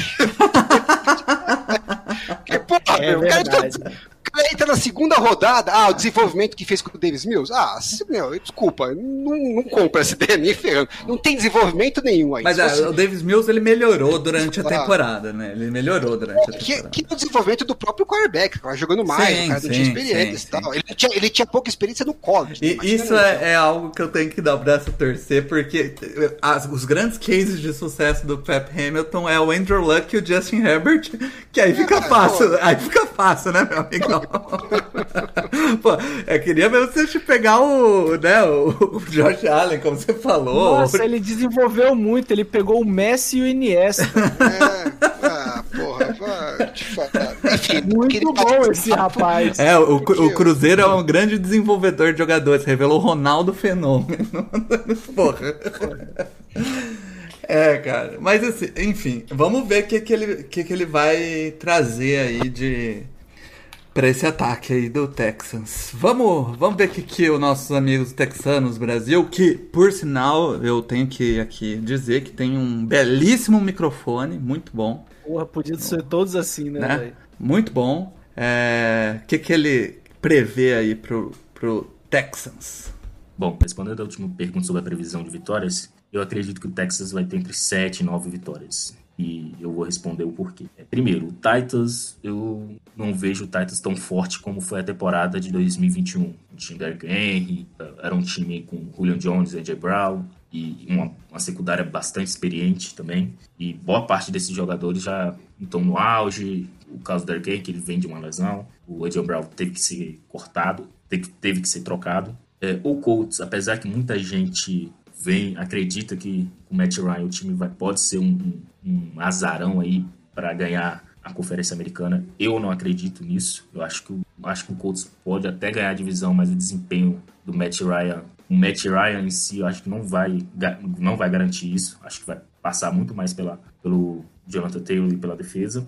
E sobre o Jaguars, tinha Trevor Lawrence saindo na temporada passada e nesse ano é, fica totalmente no escuro, assim, de prever que, que, que o Trevor Lawrence, que o, Doug Peterson vai conseguir tirar dele nessa, nessa segunda temporada dele como, como quarterback. Então, assim, eu vejo a nossa divisão mais fraca. E o Texas tem alguns jogos bem vencíveis, né? Como Eagles em casa, Giants fora, Commanders em casa, é, Chicago Bears fora. Uh, acho que Dolphins também é um, um jogo invencível. O time venceu o Chargers em casa temporada passada. Acho que pode vencer essa também. Uh, o Browns pode sofrer com uma, uma suspensão do Deshaun Watson e o Texas vai enfrentar, enfrentaria o Browns em casa. Então, apesar de a gente enfrentar a FC Oeste, que é a divisão mais forte do, da NFL, uh, eu acredito que o Texas ainda, pela tabela e pela melhora como um time, como um conjunto, acho que pode ter entre 7 e 9 vitórias. E se tudo der certo, tudo der tudo certo, acho que pode acabar ganhando essa divisão aí num, num, num número de vitórias baixo. Não acho que o Texas vai ter mais de 10 vitórias, não. Beleza, pessoal? Obrigado aí pela oportunidade de estar falando do Texans. E sigam a gente lá no Texanos Brasil no Twitter. Aê, pô, é isso que eu queria, é isso! Clubismo! lindo, esse foi lindo, lindo, lindo. 7, a gente achou, a gente, vocês acharam puxado o 6-8 do Jaguars e o 7-9 do Texas. Não, nove, no, no, nove vitórias ganha, cravando a, a, a, vitória da divisão, Achei, pô. Achei, e o Shade no Chargers? Primeiro de tudo, cagou na cabeça do Titans. E do Eagles? Coisa, e do é, Eagles é, em casa? Foda-se. É, uma coisa é o Jaguars cagar na cabeça do Texas, que a gente já achou meio puxado. Agora, o Texas cagar na cabeça do Titans, aí, meu amigo, aí não é pouco, não. Do Titans que acabou de ser o, o number one seed da EFC inteira. E o Texans tá cagando na cabeça do Titans. Aí depois ainda fala, menospreza, ah, o Eagles em casa acho que é um jogo ganhado. É, Até o Chargers, virou... Chargers a gente já, ba já bateu no Chargers, bate de novo. Olha, eu acho, eu acho que a gente devia mandar um agradecimento ao Titans. Sensacional. Pô, mas não, é isso. Pô. É, é pra é isso que eu venho gravar o podcast. Que a gente quer. É, é isso. É, é isso. É isso. Tá tudo bem, né? Eu, torcedor tem que ser assim, pô. Vai, vai, pô, tá maluco. Eu mandei aí pra você, eu mandei para vocês a minha, a, a, os meus resultados e aí o Texas ele tem a mesma campanha que o nosso queridíssimo Jaguars com 2,15 aqui na minha projeção. pra... Ó, foi tão lindo esse discurso que eu não vou nem guardar isso aí para receber no Zap, porque isso aí, meu, é um desrespeito colocar isso no receber no Zap. Eu acho que tem que emoldurar e, e guardar por no Louvre. Inclusive, eu acho que a gente encerra aqui, Texans. Eu não quero nem comentar mais para acabar não, com. Vai a opinião dele para mim. É isso. Para mim, tá agora, certo, né? qualquer coisa de menos de nove vitórias é decepção. Exatamente. vamos para vamos pro Colts, então. Um Colts que bateu na trave dos playoffs do ano passado. É, ficou a, a um Carson Wentz de ir pros playoffs.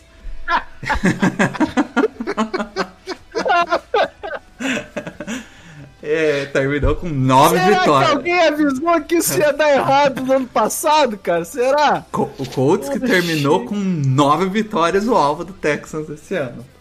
É, eu, eu, eu, acho que alguém avisou no passado, hein, Paulo? É, tal, talvez. Não, não, mas Os Colts. calma, calma, Mário, porque a gente ainda esse ano volta no assunto Carson Wentz. ainda, tem, ainda tem mais Carson Wentz esse tem, ano. Pô, tem, A gente Mas tá... tem coach, Alan? Tem coach? Tem coach aí? Tem os coaches, vamos, falaremos ao, ao longo Boa. da... Eu gosto muito. Pra, pra falar de Colts, a gente chamou o pessoal do Colts Underline Brasil é... E fizemos assim, a primeira pergunta, não tinha como ser outra, né? É se eles acreditam que Matt Ryan vai ser o me... vai ser melhor QB dos Colts do que o Philip Rivers e o Carson Wentz foram. E se essa melhora vai ser o suficiente para o Indianapolis brigar na IF... na que sarrafozinho, né? Que sarrafozinho vocês colocaram, hein? Vamos lá, né? Vamos lá, pô há uma grande possibilidade de Matt Ryan ser melhor do que aquela temporada de Philip Rivers, que foi uma boa temporada, de passagem, e bastante, bastante melhor do que com Carson Wentz. Ryan e Philip Rivers, eles têm um, jogo, um estilo de jogo parecido, sendo que Matt Ryan chega no Colts hum, é menos acabado fisicamente do que Philip Rivers chegou, vai ter uma off-season completa, coisa que o Rivers não teve por conta da hoje de Covid. E em relação a Carson Wentz, ele é um quarterback muito mais inteligente, muito mais, muito mais preciso, consegue fazer as leituras certas muito mais rápido, o que é uma coisa que o Couto sofreu bastante ano passado, porque Frank Reich gosta muito de utilizar é, rotas recebedores no meio do campo, com leituras rápidas para o quarterback, coisa que Carson Wentz não conseguia fazer na última temporada, e coisa que Philip Rivers fazia muito bem em 2020, que é uma coisa que é, também é forte do Matt Ryan. Com isso, é bastante possível que o ataque do Colts melhore bastante, principalmente o corpo de recebedores no que se respeita a jardas após a recepção, coisa que o time foi um dos últimos da outra temporada, e em 2020 foi uma das melhores armas do ataque. E juntando essa peça de ataque do Matt Ryan com um bom jogo corrido, e o Colts já tem uma defesa sólida, brigar pela FC talvez não seja possível, mas chegar um divisional round, talvez até chegar na final de conferência, é uma realidade que pode vir a acontecer. Cara! Sensacional também. Eu já, já me crava uma possível final de conferência, graças a Matt Ryan. Porque o Matt Ryan chegou menos acabado do que o Felipe Rivers e é mais inteligente do que o cara. Eu adoro a sinceridade. Não, não, mas peraí, peraí, peraí, peraí. Mais inteligente que o Carson Wentz, o meu cachorro também. Pô, mas é, aí que tá, Mário. O, o, o Philip Rivers. O Philip Rivers chegou na última temporada da carreira dele pra, pra, só pra passar a régua, assim, só pra pagar os últimos anos de colégio das crianças. Creche, né? que vai, ainda vai ter, ter, ter uma boa vaquinha ali pra pagar, né? E o, o Carson Wentz é um, é um, um jumento, né, bicho? Porra, quando ele mandou mais inteligente que o Carson Wentz, eu falei, porra, a gente jogou a pergunta, o sarrafo lá embaixo e ele foi lá e derrubou o sarrafo pra ficar no chão, né? É, mas assim, ó, realmente, a temporada que o Flip Rivers fez lá foi mediana. Foi uma temporada é, mediana. Mas olha só, eu, eu, eu Pô, quero vai, falar uma bom. coisa antes. Eu quero Pô, falar é mediana ali, 14, 15 quarterback da liga. Tá bom, pô, tá bom. É. Eu, eu, quero, eu quero falar uma coisa que eu tô, eu tô me sentindo é, liberto, né? Finalmente posso achar o Matt Ryan bom. Agora que não é mais, né? Agora que ele não tá mais naquela desgraça daquela franquia, eu posso achar ele bom. E assim, o Matt Ryan, ele tem seus, seus, seus momentos. É, Brett Favre, talvez, né? Que ele desliga o cérebro totalmente. Mas só, eu acho só que... a parte ruim do Brett Favre. É, não, o Brett Favre. É, é, é, é, desligar o cérebro, de desligar o cérebro. Não, não, o Brett Favre desligava o cérebro, não. Ele tentava fazer um passe maluco. Me fala um quarterback que desliga o cérebro de vez em Ele não fazia um, um, um, passe merda assim e ainda errava, entendeu? Era não, um passe mas, mas me fala um então. Você que tem mais tempo de liga, porque não veio ninguém em mente. Cara bom, mas que de vez em quando desliga o cérebro. Um cara bom que desliga o cérebro? Putz. Pois Matt é, Ryan. É ele, Se pensar mas, um assim, pouquinho, você acha, né? É, mas assim, é, é, ele é bem melhor do que os dois últimos. É bem melhor, não é pouco melhor, não é um tantinho melhor. Ele é um quarterback bem melhor do que o nível que o Cações podia entregar e que o Philip Rivers chegou lá. Agora, se o Colts vai, dar, vai ser o suficiente para crescer, pra ah, mim... já sei, já sei, já sei. Hum. Eli Manning. Ah, é, é isso aí. É boa, boa. Muito bom. É uma boa. Exatamente. Mas vamos, ó. Mas assim, cara. E pior é que ele desligava o cérebro e dedepois que acabava o lance continuava desligado, né? Mas era pra esquecer, pô. Você viu o rosto bugado dele. Eles queriam esquecer aquele lance, por isso que o, ele mantinha desligado. O time do, do Colts é um time, e a gente vai falar disso depois, que tem uma defesa bem interessante, né? A defesa que faz alguns anos que vem sendo uma defesa legal. É, no ataque, não tem um faz corpo de. Bem, né? Não tem um é corpo legal. de recebedores animal, mas tem uma, uma OL ok e, e um running back que o ano passado foi o melhor running back da liga. Pô, então. mas não ter um corpo de wide receivers animal é um puta eufemismo, né, meu? Só tem o Michael Pittman e um Só rookie que o... talvez, né? Talvez o rookie, se ele bombar. Eu te falei que essa divisão tava embaçada é foda, de, de corpo né? de wide receiver. E o, rookie, e o rookie é o quê? Foi, foi o terceiro round, alguma coisa assim? Não é um, não é um não, top não pick, é, né? não é, não é, não é. Não, não é, é. Não é. E o Alec Pierce. É. Que é o rookie, né? É, é o Alec Pierce. É. Tem o é. Paris Campbell também. Whatever, né? Ah, parou, né, meu? Não, que é qualquer coisa, é isso que eu tô o, falando. O Só pra falar é, quem é, é o Michael Pittman que o ano passado jogou, jogou legal. É. Assim. E é isso. Meu É, amigo. mas Será assim, que o Julio Jones não tá atendendo o celular mais, não? É. mas assim, baseado no que foi o ano passado, é, eu acho que o Matt Ryan tem tudo pra levar essa, esse é, ataque do Colts aí, jogar melhor do que jogou o Carson Wentz ano passado. É, Carson Falando em Wentz. Carson Wentz, vamos buscar nossas quotes aqui do ano. Vamos lá, por favor. lá. Quando o Carson Wentz chegou no Colts, Que que- o que a torcida nos falou? Mário disse que o Wentz não dava mais. Marquei dava mais. Não dava mais. Mas Correto. cravou 11 vitórias como piso pros Colts. Foi Cê- nossa. cê Eu não acreditava no elenco. Dois, né? dois, Elenco. dois. Você conseguiu eh, absorver a dimensão do que era o, o Carson Wentz nos momentos decisivos, né? É, parará, Mas eu, ah, eu, eu tô na margem de erro, Alan. Pera Não, tá bom, tá bom. Tá Car bom. Carson Wentz. Aí você falou, você falou assim, o Colts tem que fazer muita cagada pra não pegar o wild card. E fez. Fez. Fez. Tinha razão, você tinha razão. Perdeu pro Jaguars no último jogo. E eu disse que eu estava com o feeling que os Colts vão ter uma temporada bem boa. Ai, seu feeling. Feeling, feeling deu errado. Acerta a antena aí. é, eu não marquei aqui, mas eu lembro que eu falei que eu achava que o Ents ia, ia dar bom no sentido de que não ia ser tão ruim quanto a gente estava esperando, né? E por um momento quase que parecia que Pareceu, eu tinha pareceu, razão, né? É, pareceu. depois que ganhou os peitos ali, eu falei, porra, até que tá melhor do que eu esperava mesmo essa merda. O Carson Wentz, o- se você pegar aqui os- as grades dele, é muito engraçada de ver, cara. Porque assim, é, uma é um jogo de russa de 60, é um jogo de 78, é um jogo de 50, um jogo de 90. tipo, Ô, ô, ô, ô, Paulo, eu acho que pra, pra quem quer ter um. Não quer ver os melhores momentos nem os piores momentos do Wentz, pra ter uma noção do que foi o Wentz no Colts, é só assistir Colts e Niners. É, é aquilo ali. É, foi, Carson Wentz foi exatamente aquilo Mas ali. aí é foda, né? O jogo tava debaixo de tempestade, né? Não, você jogar mas é isso. isso é, a, a tempestade representa a cabeça do torcedor. Não, do mas se você, se você pegar assim, ó, você pegar o jogo do, do, do Carson Wentz contra Tampa, por exemplo, foi um jogo que ele jogou bem Foi bom, foi bom, foi bom. contra Tampa. E aí, um, um ou dois jogos depois, ele faz aquele jogo contra, ou antes, não lembro, ele faz aquele jogo contra o Jaguars, que ele só fez cagada. Então, tipo, essa é a dinâmica do Carson Wentz. O jogo, o jogo da semana 18 contra o Jaguars é.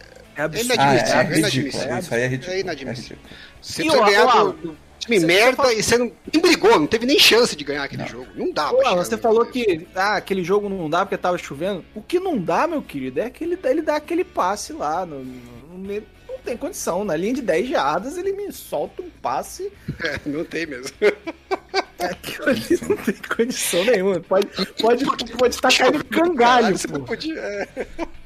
Mas assim, eu, eu boto fé, eu, eu boto fé que o, que o Matt Ryan ainda tem uma, uma sobrevida na NFL aí de mais alguns bons Ah, anos.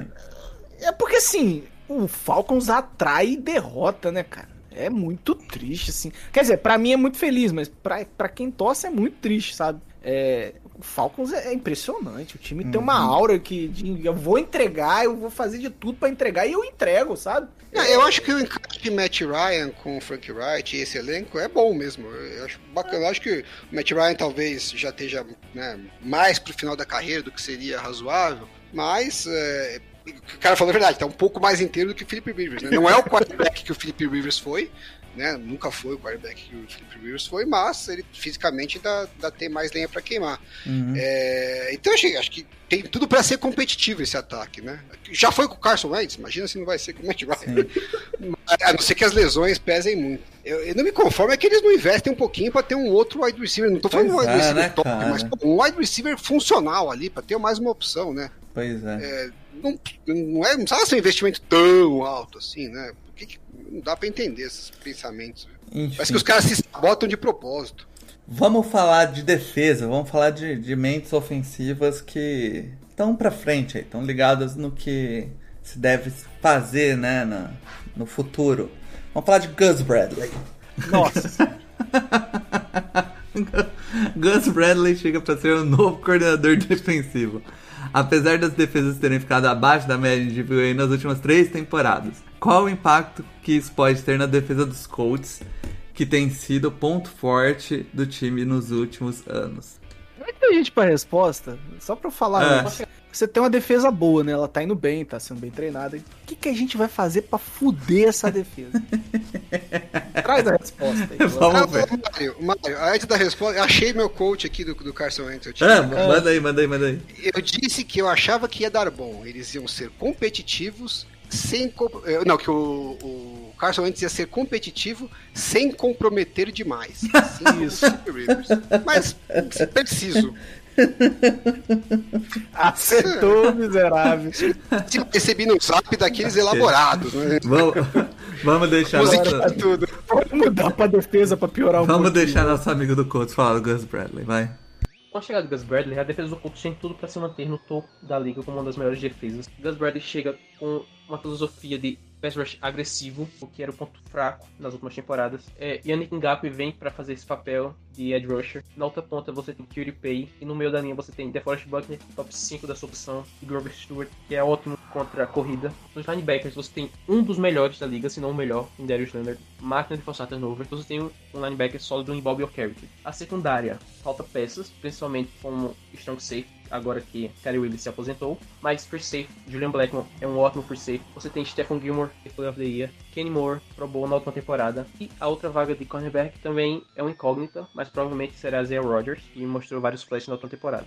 Então a expectativa é que a defesa melhore ainda mais, já que agora ela terá alguns tips rush, que era praticamente inexistente na última temporada, com a Cody Mohamed. Sinceramente, não dá pra ser edge rush titular de qualquer equipe na NFL. E um resto de defesa bastante talentoso, com várias peças de idade, vários linebackers sólidos, como Zaire Franklin. Então o Gus chega numa defesa com bastante peças e que tem tudo pra dar certo.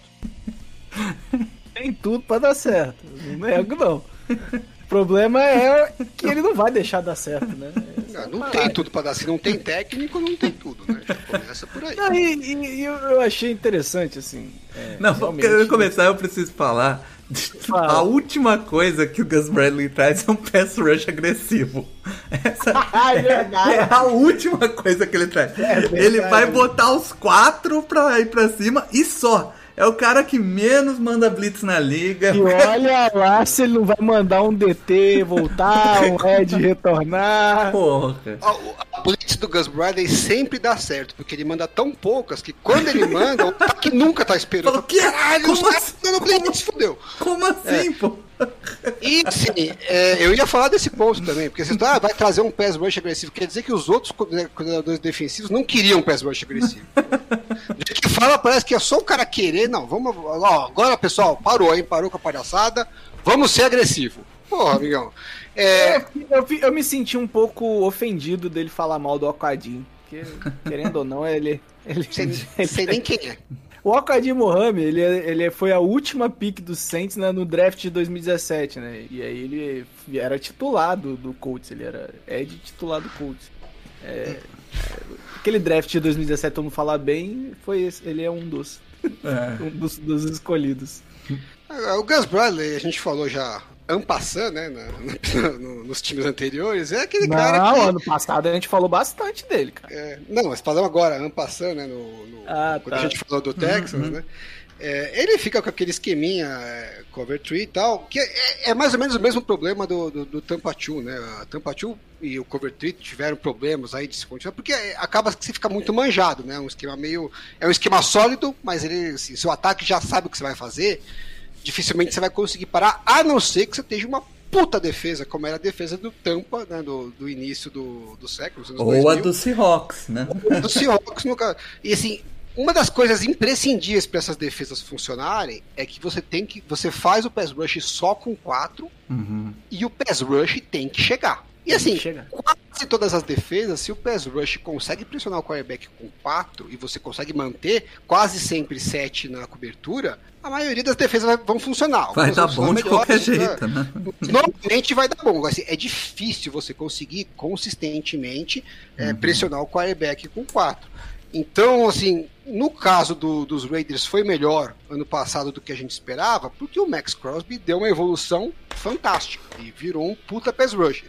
E o Ngakwe fez um bom trabalho, se conseguia ter dois pass rushes, Mesmo e eles assim, estavam né?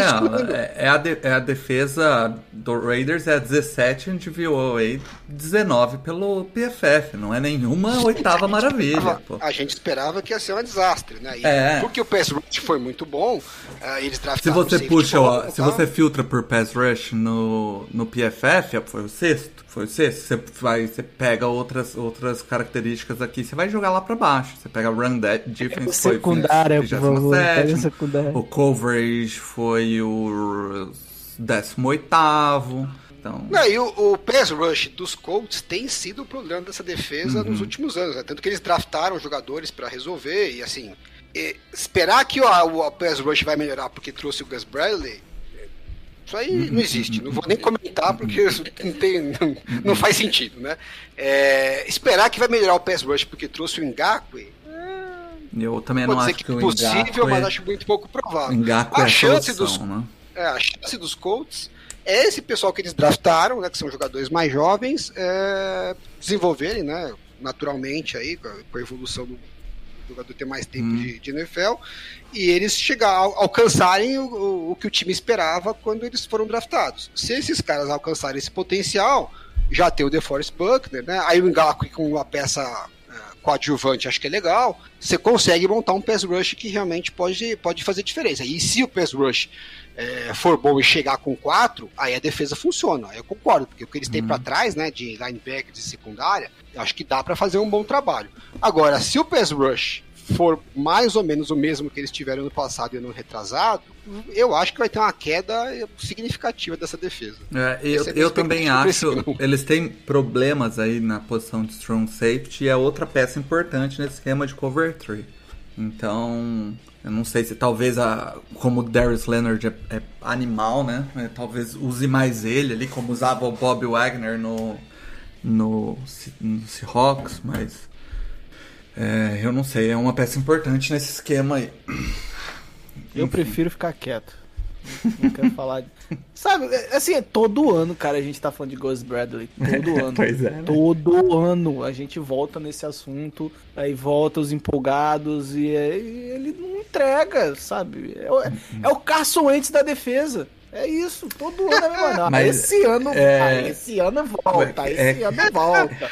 É, é o cara. Cara, i- i- isso, Mário, é o, é o quanto aquela defesa de Seattle era boa. Ele leva isso nas costas até hoje. Gente, isso é 2014. Pois é, cara. Sabe, são oito anos, cara. É- é o cu- Oito anos, esse cara não fez mais nada. É o poder então. do currículo, cara. Vamos ser justos, acho que a gente tem que ser um pouco justo com o Gus Bradley também. Não é só o poder do currículo, acho que os, os técnicos, eles analisam os times, eles olham e tal. Ninguém contrata o Gus Bradley ach- sabe, achando que ele não vai fazer nada.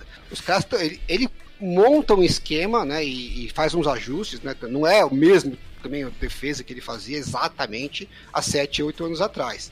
É, teve alguma evolução dentro do esquema, né? É, e deu, tra deu trabalho do cão pro, pros Chargers na, na- na semana 18 lá, acabou até ganhando o jogo, mas é, o, o Justin Herbert teve que fazer chover naquele jogo pro jogo ir pra prorrogação. Então não é que é uma defesa também que é, não é bater em cachorro morto.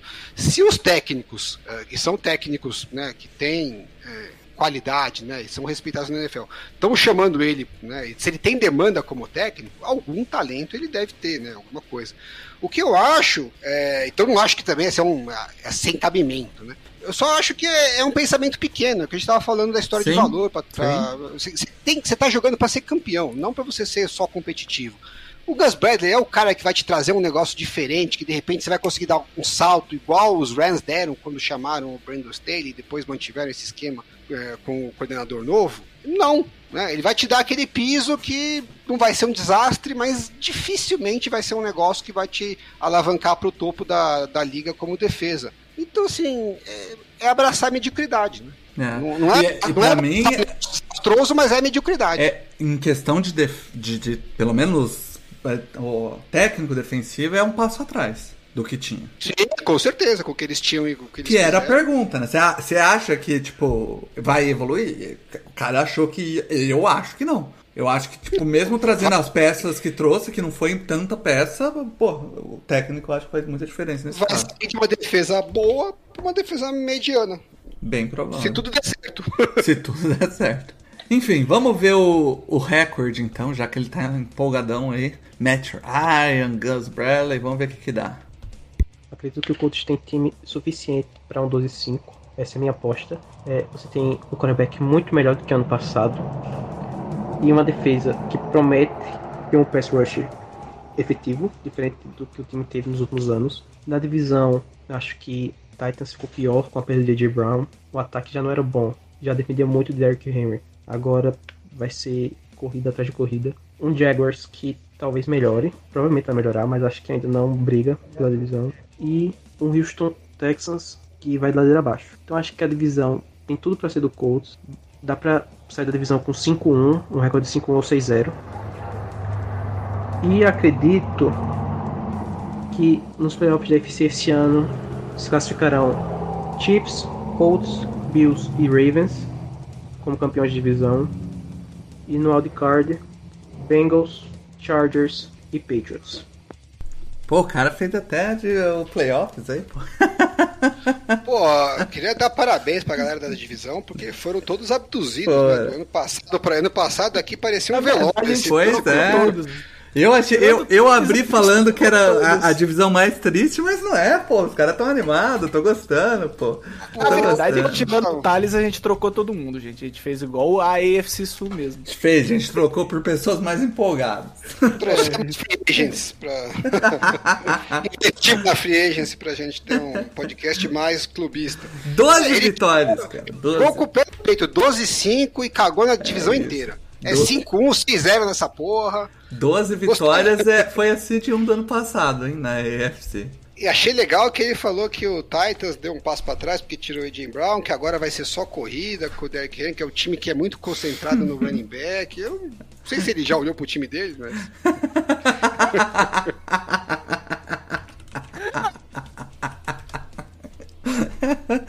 Cara, é. Mas, ó, pra- ó, pra- pra 12, 12 avançar um- vitórias. Tem 5 Eu- eu botei derrotas. 10, 10-7. 10-7 ganhando 5-1 na divisão. 10, né? tá, 5 derrotas. O time, lembrando que o time pega Chargers, Broncos, Chiefs e Raiders. O time pega Eagles, o time pega Cowboys.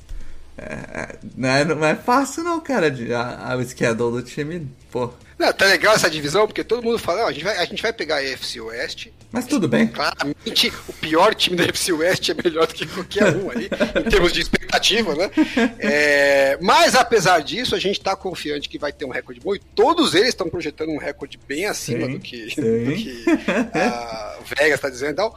Porque a divisão é uma bosta. Porque todos eles acham que o resto da divisão é uma bosta. e O Sim. time deles não é tão ruim quanto o pessoal acha. Gosto. Eu acho que o Colts joga com o Saints em 2022, se eu não me engano. Tá, tá animal. Se eu não me engano, é isso. É, Eu acho que o Colts se cravar pra ganhar a divisão é um pique bem, Bem, razoável. eu né? também acho. 12,5 é puxadinho, mas Não lá, é um 10, absurdo, não é um 7, absurdo, não é um absurdo. é razoável. A gente tá dando aquela margem de segurança de 2, então eu acho que ele tá no limite aí do, da margem de segurança. tá no limite do clubismo, né? Tá, é, tá, tá, no limite do clubismo. Isso aí. Ó, Texans, Jaguars, Chiefs, Titans, Broncos, Ja- é, Jaguars de novo, Titans, Commanders, Patriots, Raiders, Eagles, Patriots. Steelers, Cowboys, Vikings, Chargers, Giants e Texans. Tá bem menos clubista 12 pro Colts do que 9 pros Texans. Porra, porra, porra, Exatamente. porra. Exatamente. Cara, vamos pro, pro campeão da divisão do ano passado, Seed 1 da EFC, Tennessee Titans. Tennessee Titans, a gente convidou o pessoal, o pessoal não, o, o Victor Titans pra falar é, sobre o Titans e, e a primeira pergunta teve que ser sobre o AJ Brown, uma troca que ninguém entendeu. Mas vamos lá. É, o Titans trocou o AJ Brown e draftou o Malik Willis. Estamos vendo um semi-rebuild em Tennessee ou ainda dá pra esperar que esse time seja contender? Bora lá. Olá, tudo bom? Vitor. E, bem, me pediu para responder algumas perguntas sobre o Titans e, como eu gosto de falar, não há nada melhor do que falar sobre o Titans. O Titans tem feito sim uma reformulação, mas essa reformulação ela se baseia no ataque. É, a gente mantém uma defesa muito forte, é, com algumas, algumas dúvidas na secundária, principalmente na, na, na, posição de cornerback. Mas essas são dúvidas menores, comparadas às dúvidas que a gente tem no ataque. É, o Ryan Tannehill não teve um 2020 brilhante, esperava. É, a gente teve a lesão do Derrick Henry né, na metade da temporada. E nós vimos nossa dupla de recebedores, para muitos poderia ser a maior dupla de recebedores da história do Titans, AJ Brown e Julio Jones, acabou não funcionando bem. Mas assim, pensando na AFC e pensando a forma como esse time é montado, eu ainda penso no Titans como contender, favorito à divisão, é, pensando na sua defesa, que continua muito forte, e sendo um time que é, está muito na mão do Vrabel, do Michael Vrabel. Nossa, eu sofro bastante falando sobre o nome dele, do Vrabel. Eu posso pensar em muitas coisas melhores para fazer do que falar de Titans, cara. É, é, é, se o Titans depender dele acertar o sobrenome do head coach, fudeu, né? Não, certeza que se eu fizer um recebido no zap, eu vou meter um. Vrabel, Vrabel. Um, um efeitinho DJ nesse Vrabel. Ficou muito bom isso. Pois Agora, que que é isso, hein, meu? O povo tá numa empolgação que Pois, segura. e- Qual, eu- qual eu- que foi a, qual que foi a posição no DVOA da defesa? Alguém tem fácil aí? Posso puxar aqui que eu tô com o DVOA defensivo aberto. Porra, tô Eu achando Tennessee de décimo também. segundo pelo, pelo DVOA e um décimo pelo PFF. Não, foi uma defesa respeitável, não foi essa puta defesa que ele tá falando, né? Uma defesa forte. A É defesa porque te- tiveram alguns jogos que o Front Seven performou tão bem que deu Sim. aquela sensação de que é melhor do que é de fato, né? é uma defesa ali na, na 80, metade pra cima da liga, né? Eles Na verdade, assim, 80. É, porque assim, tem o Bud Dupree, é, tem. a- a- vamos ver se o Caleb Farley joga esse ano, né? O calouro do ano passado, que chegou com muita expectativa, mas sempre foi injúrio prom e. e- Mas- e- Vou dar um exemplo aqui, Mário, desculpa interromper. Não, Uma, po- uma posição acima tá a defesa de Miami, que não empolga tanto assim, né? eu, eu, eu, eu, eu, defendo meu, meu Brian Flores até a morte. não vou, vou- não vou. Mas assim, a defesa tem muito talento. Tem o Jeffrey Simons, tem o Altry teve uma boa temporada, o Harold Landry, né? Bud Dupree, o, o, o- o Kevin Byard. Então, assim, de fato o nome tem. Mas não foi uma defesa que performou top o ano inteiro. Ela teve oscilações e, e ficou acima da média, mas também não foi uma top defesa da liga. Né? Ela mostrou que é uma defesa que pode chegar num playoff, então uma- pegar uma sequência monstruosa e ganhar dois, três jogos pro time. né? Meio que ela ganhar o jogo. Isso aí a gente viu que realmente ela tem esse teto. Mas ela não tem essa constância toda pra você falar, não, time vai continuar como contender graças a uma defesa muito forte e tal. Acho que isso aí já é cravar um pouco demais, né? De qualquer defesa, especialmente de uma que não foi nada de especial, né? Agora, essa troca do AJ Brown, bizarra, né? Bizarríssimo. Bizarríssimo. Bizarríssimo. Não, e assim, depois disso eles ainda é, draftaram um quarterback, o discurso tava meio estranho, né? Do tipo, chegou até a se falar que talvez o Tannehill pudesse ser é, trocado tal. Sei lá, achei um papo bem estranho do- dos Titans, né? Uma- É, eu, vou, eu, eu vou dizer qual é a minha impressão. E aí o torcedor talvez não vai gostar, mas a minha impressão, Alan, é que o time, pelo menos talvez o front office, entendeu que esse time, com é- esse ataque, não é o bastante pra ganhar a NFL, pra ganhar o Super Bowl. E Precisamos vai- de um resetzinho, e, né? e vai começar um processo de rebuild. Não vai ser do zero, transformando o time numa porcaria, mas vai tentar trocar alguns jogadores, acumular pique, tentar É um fazer uma rebuild, né? transição. Que a gente escreveu na pergunta, né? É um mini rebuild. Eu fui tentar caçar aqui, Alan, pra tentar da onde saiu essa da defesa ser, ser um absurdo e tal. Não foi Olha. o jogo do Titans que foi o do 9 sex? Foi, Titans foi contra, foi Foi, contra o O jogo contra os contra Rams, os a defesa- Bengals, contra os Bengals. Foi, foi Titans e Bengals, 9 É sacks. é é então, assim, fica, mas, né, 9 Não, sacks é- diz muito mais sobre a linha def- Pô. ofensiva do Bengals do que da linha defensiva do Titans. Eles destruíram a linha ofensiva dos Rams também. Teve uns 4, 5 jogos que a defesa a massacrou. Não, tem Mas muito talento ali do, na Tipo, linha. foi- foram picos, né? Agora, eu não entendo. Vamos supor que a teoria do Paulo seja correta. Ah, vamos ter que dar uma repaginada nesse ataque e tal. De repente, o Hill é um cara bom, mas a gente precisa de algo mais, porque o entorno também não é tão bom assim para conseguir ganhar com ele. Enfim, acho razoável esse, esse pensamento. Pô, não é um, o AJ Brown não é uma das peças que você quer pra Eu acho que essa que tem que ser. Você troca o pelo, tem 25 anos, não é isso? é, aí você troca pelo Robert Woods com um salário de 16 milhões, o cara que já tá na fase mais pra lá da carreira, vindo de lesão, uma lesão séria. E aí depois você troca o AJ Brown, que você fala, ah, a gente tá meio apertado de cap, eu não posso pagar 25 milhões pro AJ Brown. Mas por que, que você paga 16 pro Robert Woods? Até acho que é um bom wide receiver e tal. Mas assim, ele era bom quando eu pensava que o AJ Brown ia ser o wide receiver 1 e ele ia ser um wide receiver complementar. Agora, se ele vai te custar o AJ Brown, aí não é um bom wide receiver. E não é, e não é como se ele tivesse. O AJ Brown tivesse rendido duas picks de primeiro round, né? É, se fosse falar, pô, a gente recebeu uma puta de uma oferta ah, lá, o próximo do Davante Adams e Ou o Tyreek Hill.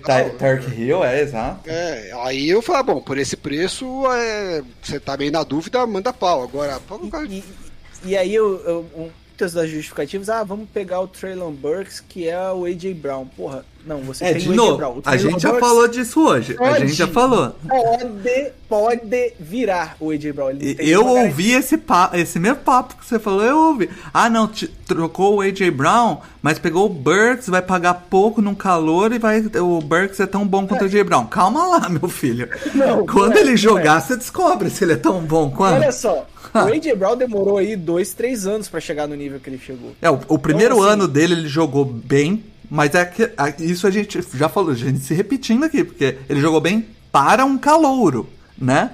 A gente vai lembrar aí que no, Mas, primeiro- não, no- ele jogou bem pra caralho. Vai. o primeiro ano dele O primeiro ele jogou, bem Jogou pra bem. caralho. é, é, 2000, jogou bem. é 2018, não é? É, Eu vou puxar pra aqui. É. 2017, Mas foi não? 2019. 2019.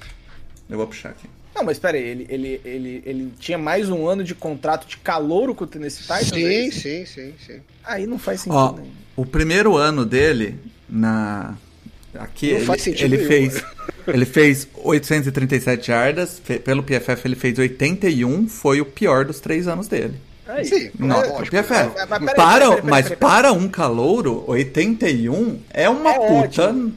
É uma puta Tá, mas- nota. É. Peraí, peraí, Não. peraí, peraí, peraí, peraí, peraí, gente, peraí, peraí, que agora não fez sentido nenhum. Ele ainda tava no contrato de calor. Tava. Sim, ele foi draftado no mesmo ano que o Dibu Samuel, que o Ele, Terry o- McLaurin, que o esse, daqui é o último ano de calor dele, né? 2019, 20, Aí, 21, esse é o aí, último aí ano. não faz sentido nenhum, não. Não faz, não faz sentido Mesmo que, nenhum. me- mesmo que ele faça lá o, o- o- o- Ah, quero, quero renovação. Beleza. Mesmo assim, você ainda tem um ano pra distribuir esse valor. Não, o mas impacto o- não ia chegar agora, sabe? O Vrabel falou que se ele, como técnico, não tinha cabimento trocar. Pouco antes Não. de fazer a troca, ele falou: não, Uma enquanto eu for semana técnico, não vamos trocar o cara. Aí a desculpa que eu ouvi alguns ah, mas ele quis ser trocado. Ele quis ser trocado porque ele pediu um contrato de 4 anos e 100 milhões de dólares, é 25 milhões por ano. E o Titans falou: não. Ele falou: bom, então vocês não vão me pagar, eu quero Alguém ser me trocado. paga. Então, porra, paga o cara. Em vez de você pagar 16 milhões no Robert Woods e gastar um pique ainda por isso, paga no cara. Aí é o que a gente falou. Eu acho que assim, o AJ Brown, ele tem algum. eh, Você tem algumas dúvidas com ele em relação à, à questão de lesões, né? Até o estilo de jogo dele é, é um, é um jogo, é um estilo bem eh, físico, violento, né? Que naturalmente você está mais exposto à lesão e ele tem um histórico aí recente de, assim, eh, você pode ter esses pro- problemas daqui a alguns anos. Então você fala assim, pô, eu tenho um pouco de receio nisso. Se me pagarem uma, um, um puta, um pacote legal, eu, de repente até prefiro trocar e não assumir esse risco. Eu até compro essa ideia. Agora, porra, um piquezinho. Mas é- é isso. Primeiro round. Qu- não Quando dá, a gente fala do AJ Brown, no- nesses últimos três anos, como eu puxei aqui as notas, a gente tá falando de quarterback que constantemente, no, no ano de calor, teve entre os 15 pre- melhores, nos dois Wide anos seguintes, wide receiver, nos dois anos seguintes esteve entre os 10 melhores. Ele tá, no, nos últimos dois anos, a, a, a diferença de um, dois em grade do Tarek Hill. E o Tarek Hill valeu duas picks de primeiro round. Ele tá 30 nessa. anos. Ele tá, é, ele tá nessa mesma prateleira, e talvez não exatamente na mesma prateleira, mas tá próximo e buscando, e com evolução, e mais um ano de calor. Deixa, deixa eu só fazer uma coisa que eu não costumo fazer aqui, que é ser coerente, né? É... eu falo isso desde a troca do Niners, é, do The Full, né? Eu, eu- e assim, o Defoe ainda tem a situação de não ser considerado uma premium position hoje na NFL. Mas assim, eu, eu, sou muito da opinião que você não troca franchise players, né? E aí você olhava pro Titans, o franchise player não é o, o não é. É, não- E o Derrick Henry é um running back. Mesmo que ele faça chover, ele ainda é um running back. E voltando de lesão, o que a gente sabe que normalmente acontece com running backs que voltam de lesão, né? Exato. E aí você tem um wide receiver em contrato de calor que tem 25 anos e não- não- sabe, não, não faz faz, sentido nem como negócio, não faz sentido Nem é, pro é, nem futuro, como nem, pro planejamento. rebuild. É, tipo, eu quero rejuvenescer meu time. Caralho, o cara tem 25 anos, velho. É. Você, quer- Pô, você tá de Con sacanagem. contrata um menino de 15, né, pô? Então, assim, não, não se troca franchise play. E essa temporada a gente viu um, um nível absurdo de troca de franchise play. Mas quando você viu essas trocas, você viu uma situação do Devante Adams que foi duas first, duas first picks, você viu o Tarek Hill que foram duas first Foram pacotes que são muito interessantes para os times que estão trocando, né? É, E jogadores times que... já estavam sendo pagos um absurdo. Não tinha mais ano de calor, Exato, porra nenhuma. né? Exatamente, exatamente. São caras que já estavam no contrato, são caras mais velhos. O Derek Hill tem 28, se eu não me engano. O Devante Adams tem 27. Tarek Hill tem 30 É. anos, né? 30, 30, então. Você vê, não, não é o cara. Porra, 25 anos. Na 29, o Tarek Hill. Aí, o, o Mário, acho que até do exemplo que você deu do, do The Force Buckner, né? Tem uma diferença que o The Force Buckner estava no quinto ano, né? Então você Exato. tinha que pagar ele de Tinha que imediato. pagar. de imediato. Exatamente. E Exatamente. os 49ers tinham uma outra situação que eles tinham que pagar o The Force Buckner e o Armstead. Então, assim, pô, não dá pra E eles pagar o fizeram uma Eles opção, é. escolheram um. Fizeram uma- É, vamos pagar o mais barato e trocar o que recebe um pique melhor. Eu Isso. acho que defensável. Né? Agora, no caso dos Titans, não só eles não tinham esse outro cara para pagar, né? além de ter um, um, ano de contrato eh, barato na, garantido, né? como eles pagaram para um outro cara num nível muito abaixo do que o que eles têm, porque pagaram esse cara, vocês trocaram para pagar esse cara, então você criou um problema de cap que você não tinha, e por causa desse problema de cap, você tá mandando o seu, o seu star player embora. Aí, aí não dá pra explicar, entendeu? né? Se ele tivesse um outro wide receiver lá e falasse, pô, não consigo pagar os dois, eu vou ter que escolher um. É, ah, vá lá, entendeu? Agora não, você não tinha, você trouxe um cara que não é star player, que vai te custar caro, gastou pique, e por causa disso você vai e troca o seu cara. É, é bizarro. Não existe. A não ser que tenha alguma história que a gente não sabe, né? Alguma treta que rolou entre eles Ele lá. bateu né? no Vrabel, é a única explicação. Vamos, Deu, meteu um chifre no Vrabel, é alguma coisa. vamos pra próxima pergunta aqui, que é a seguinte: com o Ryan Tannehill como quarterback titular, o ataque de Tennessee foi top 5 em DVOA em 2019 e 2020. Já em 21, esse time foi apenas o vigésimo em DVOA. Com a saída do coordenador Arthur Smith, pesou, ah, não, o quanto a saída do coordenador Arthur Smith pesou na performance deste ano. Dá pra esperar uma melhora no segundo ano do coordenador Todd Downing, mesmo sem o AJ Brown? Vamos. Sobre é, a queda de produção do Tannehill, ela está bem atrelada a algumas, a, a algumas questões que fogem ao Arthur Smith. É, eu não creio que o sistema mudou tanto é, com a saída dele, certo? É, e eu atrelo principalmente a algumas é, falhas na nossa linha ofensiva, certo? Teve algumas movimentações para 2021 que não agradaram, como a saída do Kelly para para para, para o L, né? Para o right guard, é, para o right tackle, desculpe. E, e a lesão do, do Derrick Henry é, ela é bem significativa, porque o jogo corrido é, ele passou a sofrer mais, certo? Mesmo com o Foreman tendo e alguns outros recebedores, até o é, AP, né? Teve um bom jogo com a camisa do Titans correndo com a bola, mas a queda do jogo terrível, a queda na qualidade da OL, é, os, os recebedores não terem produzido tão bem quanto esperado, como eu falei na resposta anterior, é, é, se esperava muito de Julio Johnny e A.J. Brown, né? O melhor recebedor da década passada e um dos melhores recebedores que a gente tem entrando nessa temporada. E tudo isso acabou contribuindo para a queda do Tannehill, para que a dúvida parasse sobre o Tannehill. É, ele não teve ainda uma boa partida nos playoffs. O Titans com ele já foi três vezes aos playoffs, ele não teve ainda uma atuação espetacular. É, e ele não foi o leão de temporada regular como ele havia sido nos últimos, nas últimas duas primeiras, nas duas primeiras temporadas, né, com o Titans. Eu não creio que o ataque vai mudar muito. E espero ver muita produção em cima do Woods, que é, é menos comentado nesse ataque atualmente. Cara, sobre a troca de coordenador ofensivo, eu, eu deixo aí pro Alan. Não sei quanto o Alan acompanha o Titans aí, mas. Eu quero saber, antes da troca de coordenador defensivo, de ofensivo, é, o porquê que o nome do áudio é Titans Defesa. Ah, porque eu viajo, né, cara? Você começou a ler a pergunta, eu tô olhando e falei, pô, Fiquei, puta, será que eu tô com o áudio errado? Pois é, cara. Porque- eu porque fiquei eu- desesperado É aqui. porque eu viajo, né, cara? Não tem jeito. Caraca. E antes de eu falar, eu queria só trazer nossas quotes do ano passado, né? O Brasil Titans disse o seguinte pra gente quando a gente falou do ano passado sobre a troca de coordenador e tudo mais. O time perdeu peças e realmente pode cair um pouco, mas não sai do top 10 no ataque como alguns malucos estão falando. Malucos. E o time foi vigésimo em DVOA no ataque. De repente os malucos não estavam tão doidos assim. Tão né? doidos. né? Eu acho que assim, a queda foi bem significativa, né? Apesar que o, o time sofreu com lesões, né? É, mas é uma coisa que a gente tinha comentado aqui no, no preview, né? Que é um time que era bem top heavy, que não tinha muito muito espaço para para sustentar lesões, né? E Perdeu lesões- o, o Coughlin, né? O... Perdeu os melhores jogadores, né? Você perdeu o seu Uhum. left tackle, você perdeu o seu. É, Right tackle. o- você perdeu o tackle, você perdeu o Derrick Henry, né? Por boa Uhum. parte da temporada, você perdeu o A.J. Brown por alguns jogos, você perdeu o Julio Jones por praticamente a temporada inteira, né? Porque ele jogou mais baleado do que, do que inteiro. Uhum. Então, no final das contas, as peças todas que a gente achava que eram os diferenciais do ataque, só sobrou o Tannehill. Ele tava vez, cada hora com dois ou três fora do time e tal, e você não conseguia. Não era nem sempre os mesmos ainda, né? A coisa tava entrando e saindo.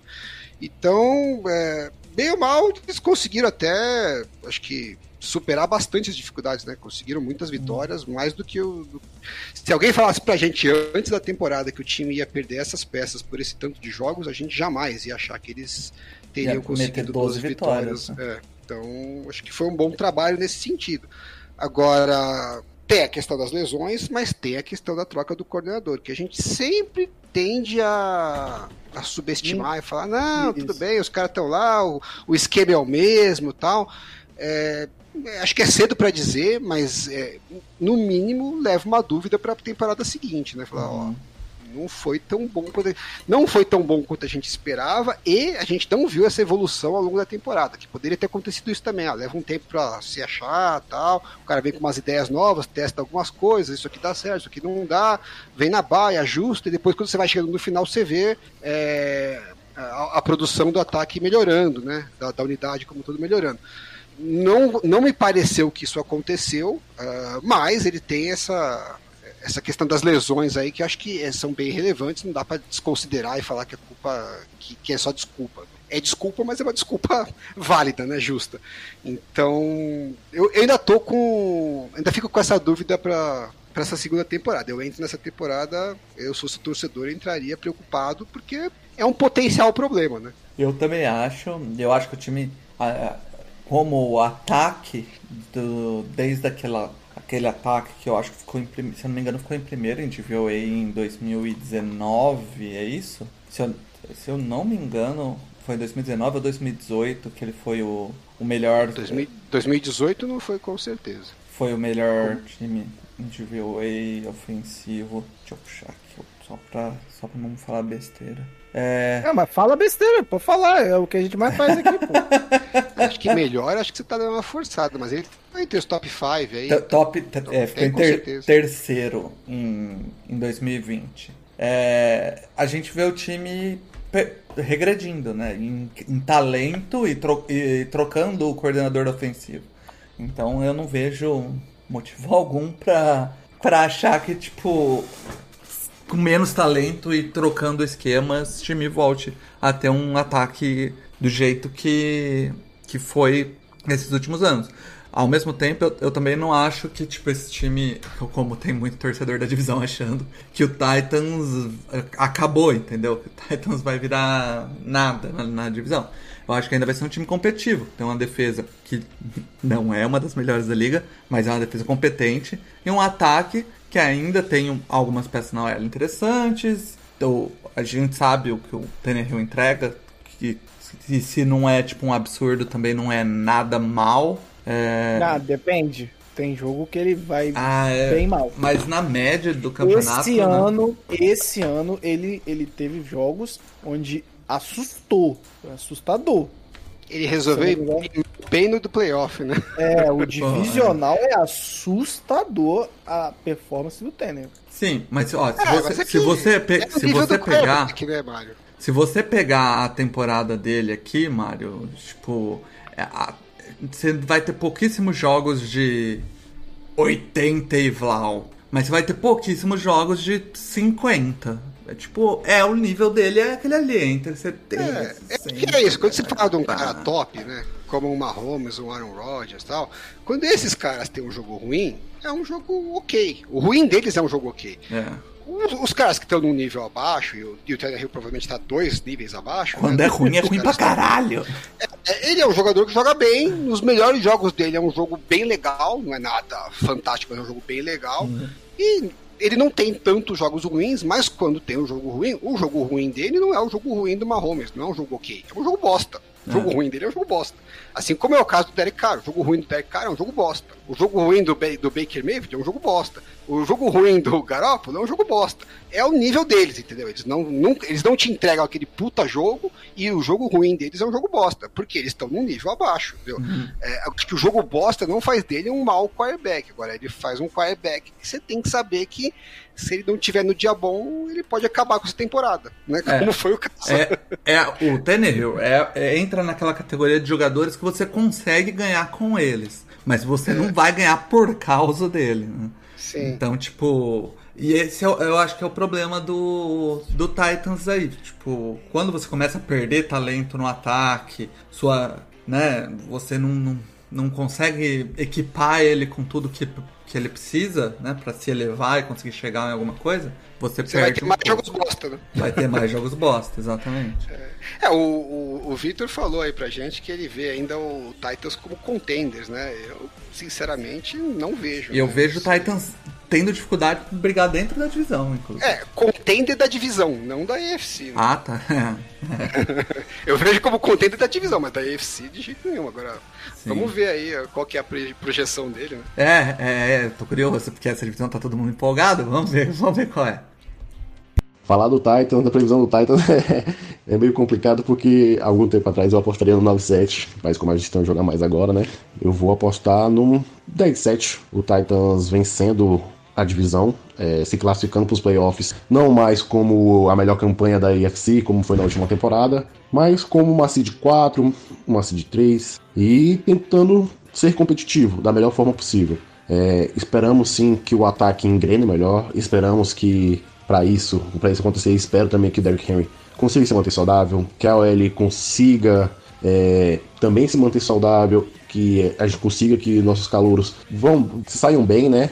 E que nosso corpo de recebedores, que até que eu ainda aponto como nosso principal problema, acabe rendendo. É, o, não temos boas notícias do Traylon Burks até agora no Titans, né? Todos os reportes falam que ele tá fora de forma e isso gera uma grande preocupação em mim. Mas mesmo assim eu ainda considero os outros adversários de divisão bem fracos. E é por isso que eu ainda aposto no Titans vencendo a divisão. Padrão, né? Padrão dessa divisão. Então, o time vai ganhar a divisão porque todos os outros, outros times são fracos.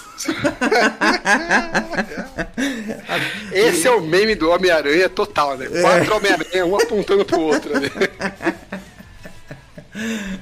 E eu gosto, eu gosto da confiança.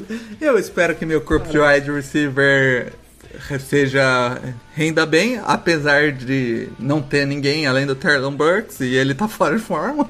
Mas eu espero, mesmo assim. Cara, eu achei agora uma coisa. Ele falou, né, que da- das notícias do Traylon Burks, né? Que o cara tá fora de forma. Aí, aí, aí a situação piora um Pô, é pouco. foda, porque no- no- nessa época de ano todo mundo tá na melhor forma da vida, né? Primeiro cara que não tá na melhor forma da vida. Que pariu, Primeiro que no training camp na pior forma da vida. Né? Aí, aí é difícil, cara. Mas eu, eu, eu fiquei decepcionado, esperava Ah, mais. Pô, precisava de um cara sóbrio, né? É, divisão. 10 vitórias, apesar de falar que vai ganhar a divisão, né? Razoável. 10 vitórias eu acho razoável. Eu acho É razoável. bem razoável. Agora, É, o, eu botei 9,8, então a gente tá bem próximo. é, o Titans crava 10-7. O Titans que foi o number one seed do ano passado. E o Texans, o Texans crava 9 vitórias. Eu Essa divisão é demais. achei cara. demais, achei, achei sensacional. É isso. Lembrando, né, que coloquei os quatro times Espero da que EFC. aconteça, inclusive, hein? Se acontecer, vai ser. Se acontecer, vai ser mais lindo ainda. Vou torcer muito pro Texas ganhar nove jogos. Agora, antes da gente ir pra Vegas, e já vai puxando Vegas É, aí. Eu vou puxar Vegas aqui, eu tinha esquecido. É, a- Tá Mário, aí. quem, quem leva a, a divisão? Então, é, eu fiquei muito feliz porque quando eu faço a simulação lá do Playoff Predictor, eu não fico olhando, né, os, o- as campanhas, né, pra não... Vai olhar só no eu- final. É, exatamente. E aí quando eu olhei, de fato bateu com aquilo que eu espero pra FC Sul, é, de forma subjetiva, que foi a- a- o Colts levando e somente o Colts passando. E aí pode ser que não seja o Colts, mas eu só vejo um time dessa divisão indo pra playoff. É, quem, quem ganhar vai, quem não ganhar vai ficar pelo caminho. De fato foi isso que também a simulação acabou mostrando, com- mesmo com, com o Titans com campanha positiva, ele não consegue campanha para ir para wildcard. Então, assim, Uhum. Eu não vejo esse equilíbrio todo, né? Eu acho que Texans e Jaguars eles estão ali duas prateleiras para ser bonzinho atrás dos outros dois. Colts e Titans estão na mesma prateleira total. Eu, eu acho que aqui é mais a questão do quem tem o melhor quarterback. Para mim, quem tem o melhor quarterback de longe é o Colts. É, eu, eu acho isso, eu acho a mesma coisa, eu acho que o Colts tá um pouco à frente, eu acho que esse ano o Colts abre como favorito nessa divisão, mas o, Texan, o, o Titans não tá muito Longe. atrás, não. Qualquer probleminha de lesão no Colts ou Matt Ryan não dando certo, Tex, o O, Ti- o Matt Ryan não, não tirando o Atlanta Falcons do coração dele, né? Pode o Titans Pode pode acabar levando, mas eu acho que, tipo, é, os outros dois times, eu acho que o Jaguars, apesar de ter, tá melhor, o- tá melhor porque tá pior, seria difícil. Então, é um time que ainda tem muito a subir. E o Texans, ainda é o Texans, né, cara? Tipo, não tem muito, muita chance de fazer nove vitórias, não. Mas e você, Alan? Você você tá com a gente ou você acha que, que dá diferente aí? Ah, é, se for qualquer coisa diferente de Colts e, e Titans, pra mim vai ser uma mega surpresa, né? Uhum. Agora, eu não sei, o, será que o Matt Ryan é tão melhor assim que o Tannehill, do jeito que o, que o Mário falou? Né? eu posso Tão falar melhor. com quem eu acho, cara. Eu acho realmente que o Matt Ryan Ele ele, foi, ele é um, né? Ele é que um foi, borderline elite. Eu, eu acho que a situação que o, que o Falcons ficou nos últimos três anos deu uma, uma Maquiada. piorada na, na, na, na- em como a liga vê ele, sabe? Vamos, eu acho que vamos, ele é borderline vamos, elite. vamos guardar esse Borderline Elite aí. E eu tô, Não, tor- eu tô torcendo pro ano que vem a gente poder usar isso aqui na. Não, sim, cara. Eu tô, eu tô feliz de poder falar isso, sabe? Eu tô realmente feliz porque eu Eu guardo queria, essa. eu só queria dizer, Mário, que assim, pela nota do PFF, com todas as ressalvas que alguém possa ter em relação à nota, o Matt Ryan ano passado foi o 16 O Aham. Tannehill foi o oitavo. Então, assim, é uma diferencinha E e considerável. Nos últimos três anos, o, o Tannehill vem, vem tendo boas notas. É, aí, se você falar, porra, mas a situação do Matt Ryan ano passado era uma merda, era mesmo, né? Mas a do Tannehill também não tava nenhum espetáculo, entendeu? E ele meio que se virou, tanto é que o time conseguiu chegar onde chegou, né? Number one seed da, da AFC e tal, com todas as dificuldades. Cagou no playoff, mas enfim, é, que a gente falou, jogos bosta são muito bosta, mas ao todo da temporada ele teve uma performance melhor. Muito provavelmente Matt Ryan vai melhorar aí nos Colts, acredito que sim, mas o Colts também não tem aquele entorno que você fala, nossa, que lugar ideal para eu ser quarterback com esse monte de Tyrande wide receiver fantástico para passar a bola, né? Então. Mas tem uma grande diferença, Alan, que, por exemplo, o Falcons ele conseguiu a grande façanha de montar uma OL só com first round pick e ela ser uma merda inacreditável, né? É, é, ina- é é incrível. Eu, sei, Eu não- eu concordo, mas assim, o Matt Ryan, é, 37, 38 anos, né? É, Tá no fim da carreira, essa, né? quando ele tava no auge dele e o, e o Falcons tinha um time bom, competitivo pra brigar lá no topo, como ficou vários anos, todo jogo que o Falcons se fudeu, o Matt Ryan fez uma cagada bizarra Matt na hora que não podia. Chaz? Então, sim, não é. Eu não vejo. A gente acabou de falar do jogo do Tannehill que foi uma merda nos playoffs. O o Ryan tem uns desses também. Talvez não o jogo É. inteiro, mas ele tem uns É. quartos, né? O quarto período, o terceiro quarto, que o time tá ganhando, o jogo tá encaminhado, ele vai lá e caga o jogo, entendeu? Em dois, sim, três lances. sim, concordo, concordo. Mas eu, É eu acho que ele, como quarterback num todo, eu acho ele melhor. Concordo que nos últimos anos essa impressão não é tão clara, porque ele tava numa. É uma draga, cara. O, Falcons era realmente uma draga. Não, não tem dúvida pra mim que o Matt Ryan é um melhor quarterback que o Tannehill, né? Se você comparar em situações não, idênticas. não. Só que o Matt Ryan tá com 38 anos e É, o Tannehill tá sim. com o quê? 31? Mas, Então, Alan, eu tô guardando isso em mim tem 10 anos. É- eu acho que. assim, Deixa eu, eu não- falar agora. Sempre achei, mas eu não queria falar, porque é Falcons. Então, Agora ele não tá mais no Falcons, sabe? Não, ele é um bom quarterback. Eu só tô colocando que eu acho que é diferente. Mesmo que você ache que o Matt Ryan é melhor que o Tannehill, que eu acho que é bem defensável. É... A diferença já não é vejo mais essa tanta. absurda que você falou, que ele é muito melhor. Tá? No Eu máximo. acho, eu acho que o Tannehill, ele, eu acho que o Tannehill, ele tá, tá, tá numa situação aí de que o, o jogo dele vai começar a dar uma caída. a- né? principalmente porque o entorno dele deu uma caída bruta, sabe? O- Não, tem, o- tudo, o- tem tudo pro Tannehill ser pior do que foi no passado e o Matt Ryan ser melhor do que foi no passado.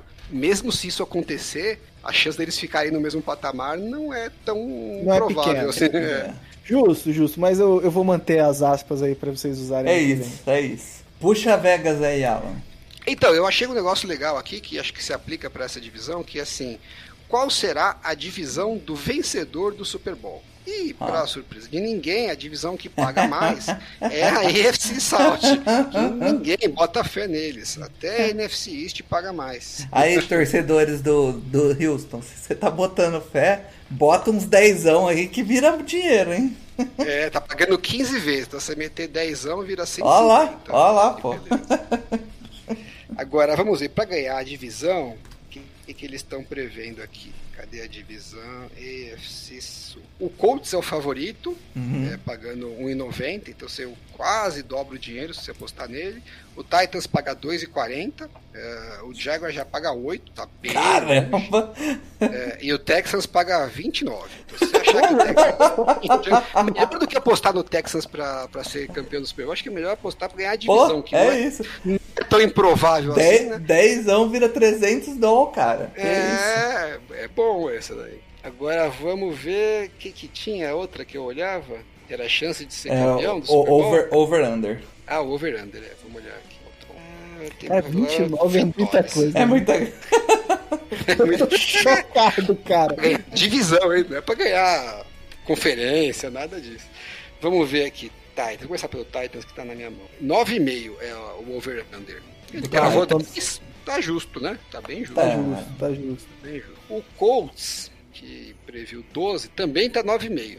Já deu uma exagerada. Já deu uma pesada. O Texans, que vai Vai, ser 7, vai. 7 a 9, é 4,5 a previsão dele. Lá. É a, pior, é, é a pior projeção de todos os times da NFL, tá empatado com o, O Jaguars. Falcons. Falcons.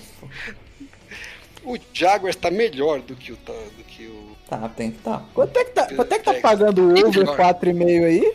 O over 4,5 do Texans. É. Tá pagando 1,83. 1,83. Você mete 10, volta 18 e 30. Não é mal, é 80% de lucro. É, não tá mal não. Se você bota fé no time. O né? Thales, o Thales devia colocar uma graninha aí. Aí, ó. É, pô, eu também acho. Que, pra- pra- pelo que ele tá imaginando aí, tem uma margem de segurança boa até. Sim, sim, sim. O over-under do Jaguars é 6,5. Até Ai, que tá olha, puxadinho mesmo, tá né? puxadinho. Ele cavou 6x8, ele tá, Tá bom, tá alinhado for- com o Vegas, né? Tá alinhado. É isso, cara. Acho que a gente. 2 horas e 20 de podcast, é isso, Paulo? Duas horas e vinte de gravação, mas tem uns 15 minutos conversando no começo, mais os cortes aí vai dar umas duas horinhas. Ah, tá bom. A gente, tá, a gente tá aí no objetivo do MesaCast, né? É Daqui a isso, é. câmeras. Já já a gente faz o, o, o No Flags de 24 horas aqui. Inclusive, Deus que me livre. é, inclusive Deus os ouvintes aí quiserem comentar no Twitter se acharam uma bosta, o podcast mais longo, se acharam melhor. É, É, pô, fala aí. só, só, só pra explicar, né, Paulo? Porque assim, a gente veio conversando questão de duração durante a semana e percebeu que não tem muita diferença dos programas mais longos dos menos, menos Não. longos. Então, a Inclusive, gente ficou mais taxa, tranquilo taxa pra de né? retenção, número de plays, então. A gente nem tem a menor ideia se o pessoal prefere uma hora e quinze, duas horas, se É, tanto não- faz como tanto fez. é. Então, Exatamente. Se, se dá um feedback pra gente aí no Twitter, É eu isso. agradeço.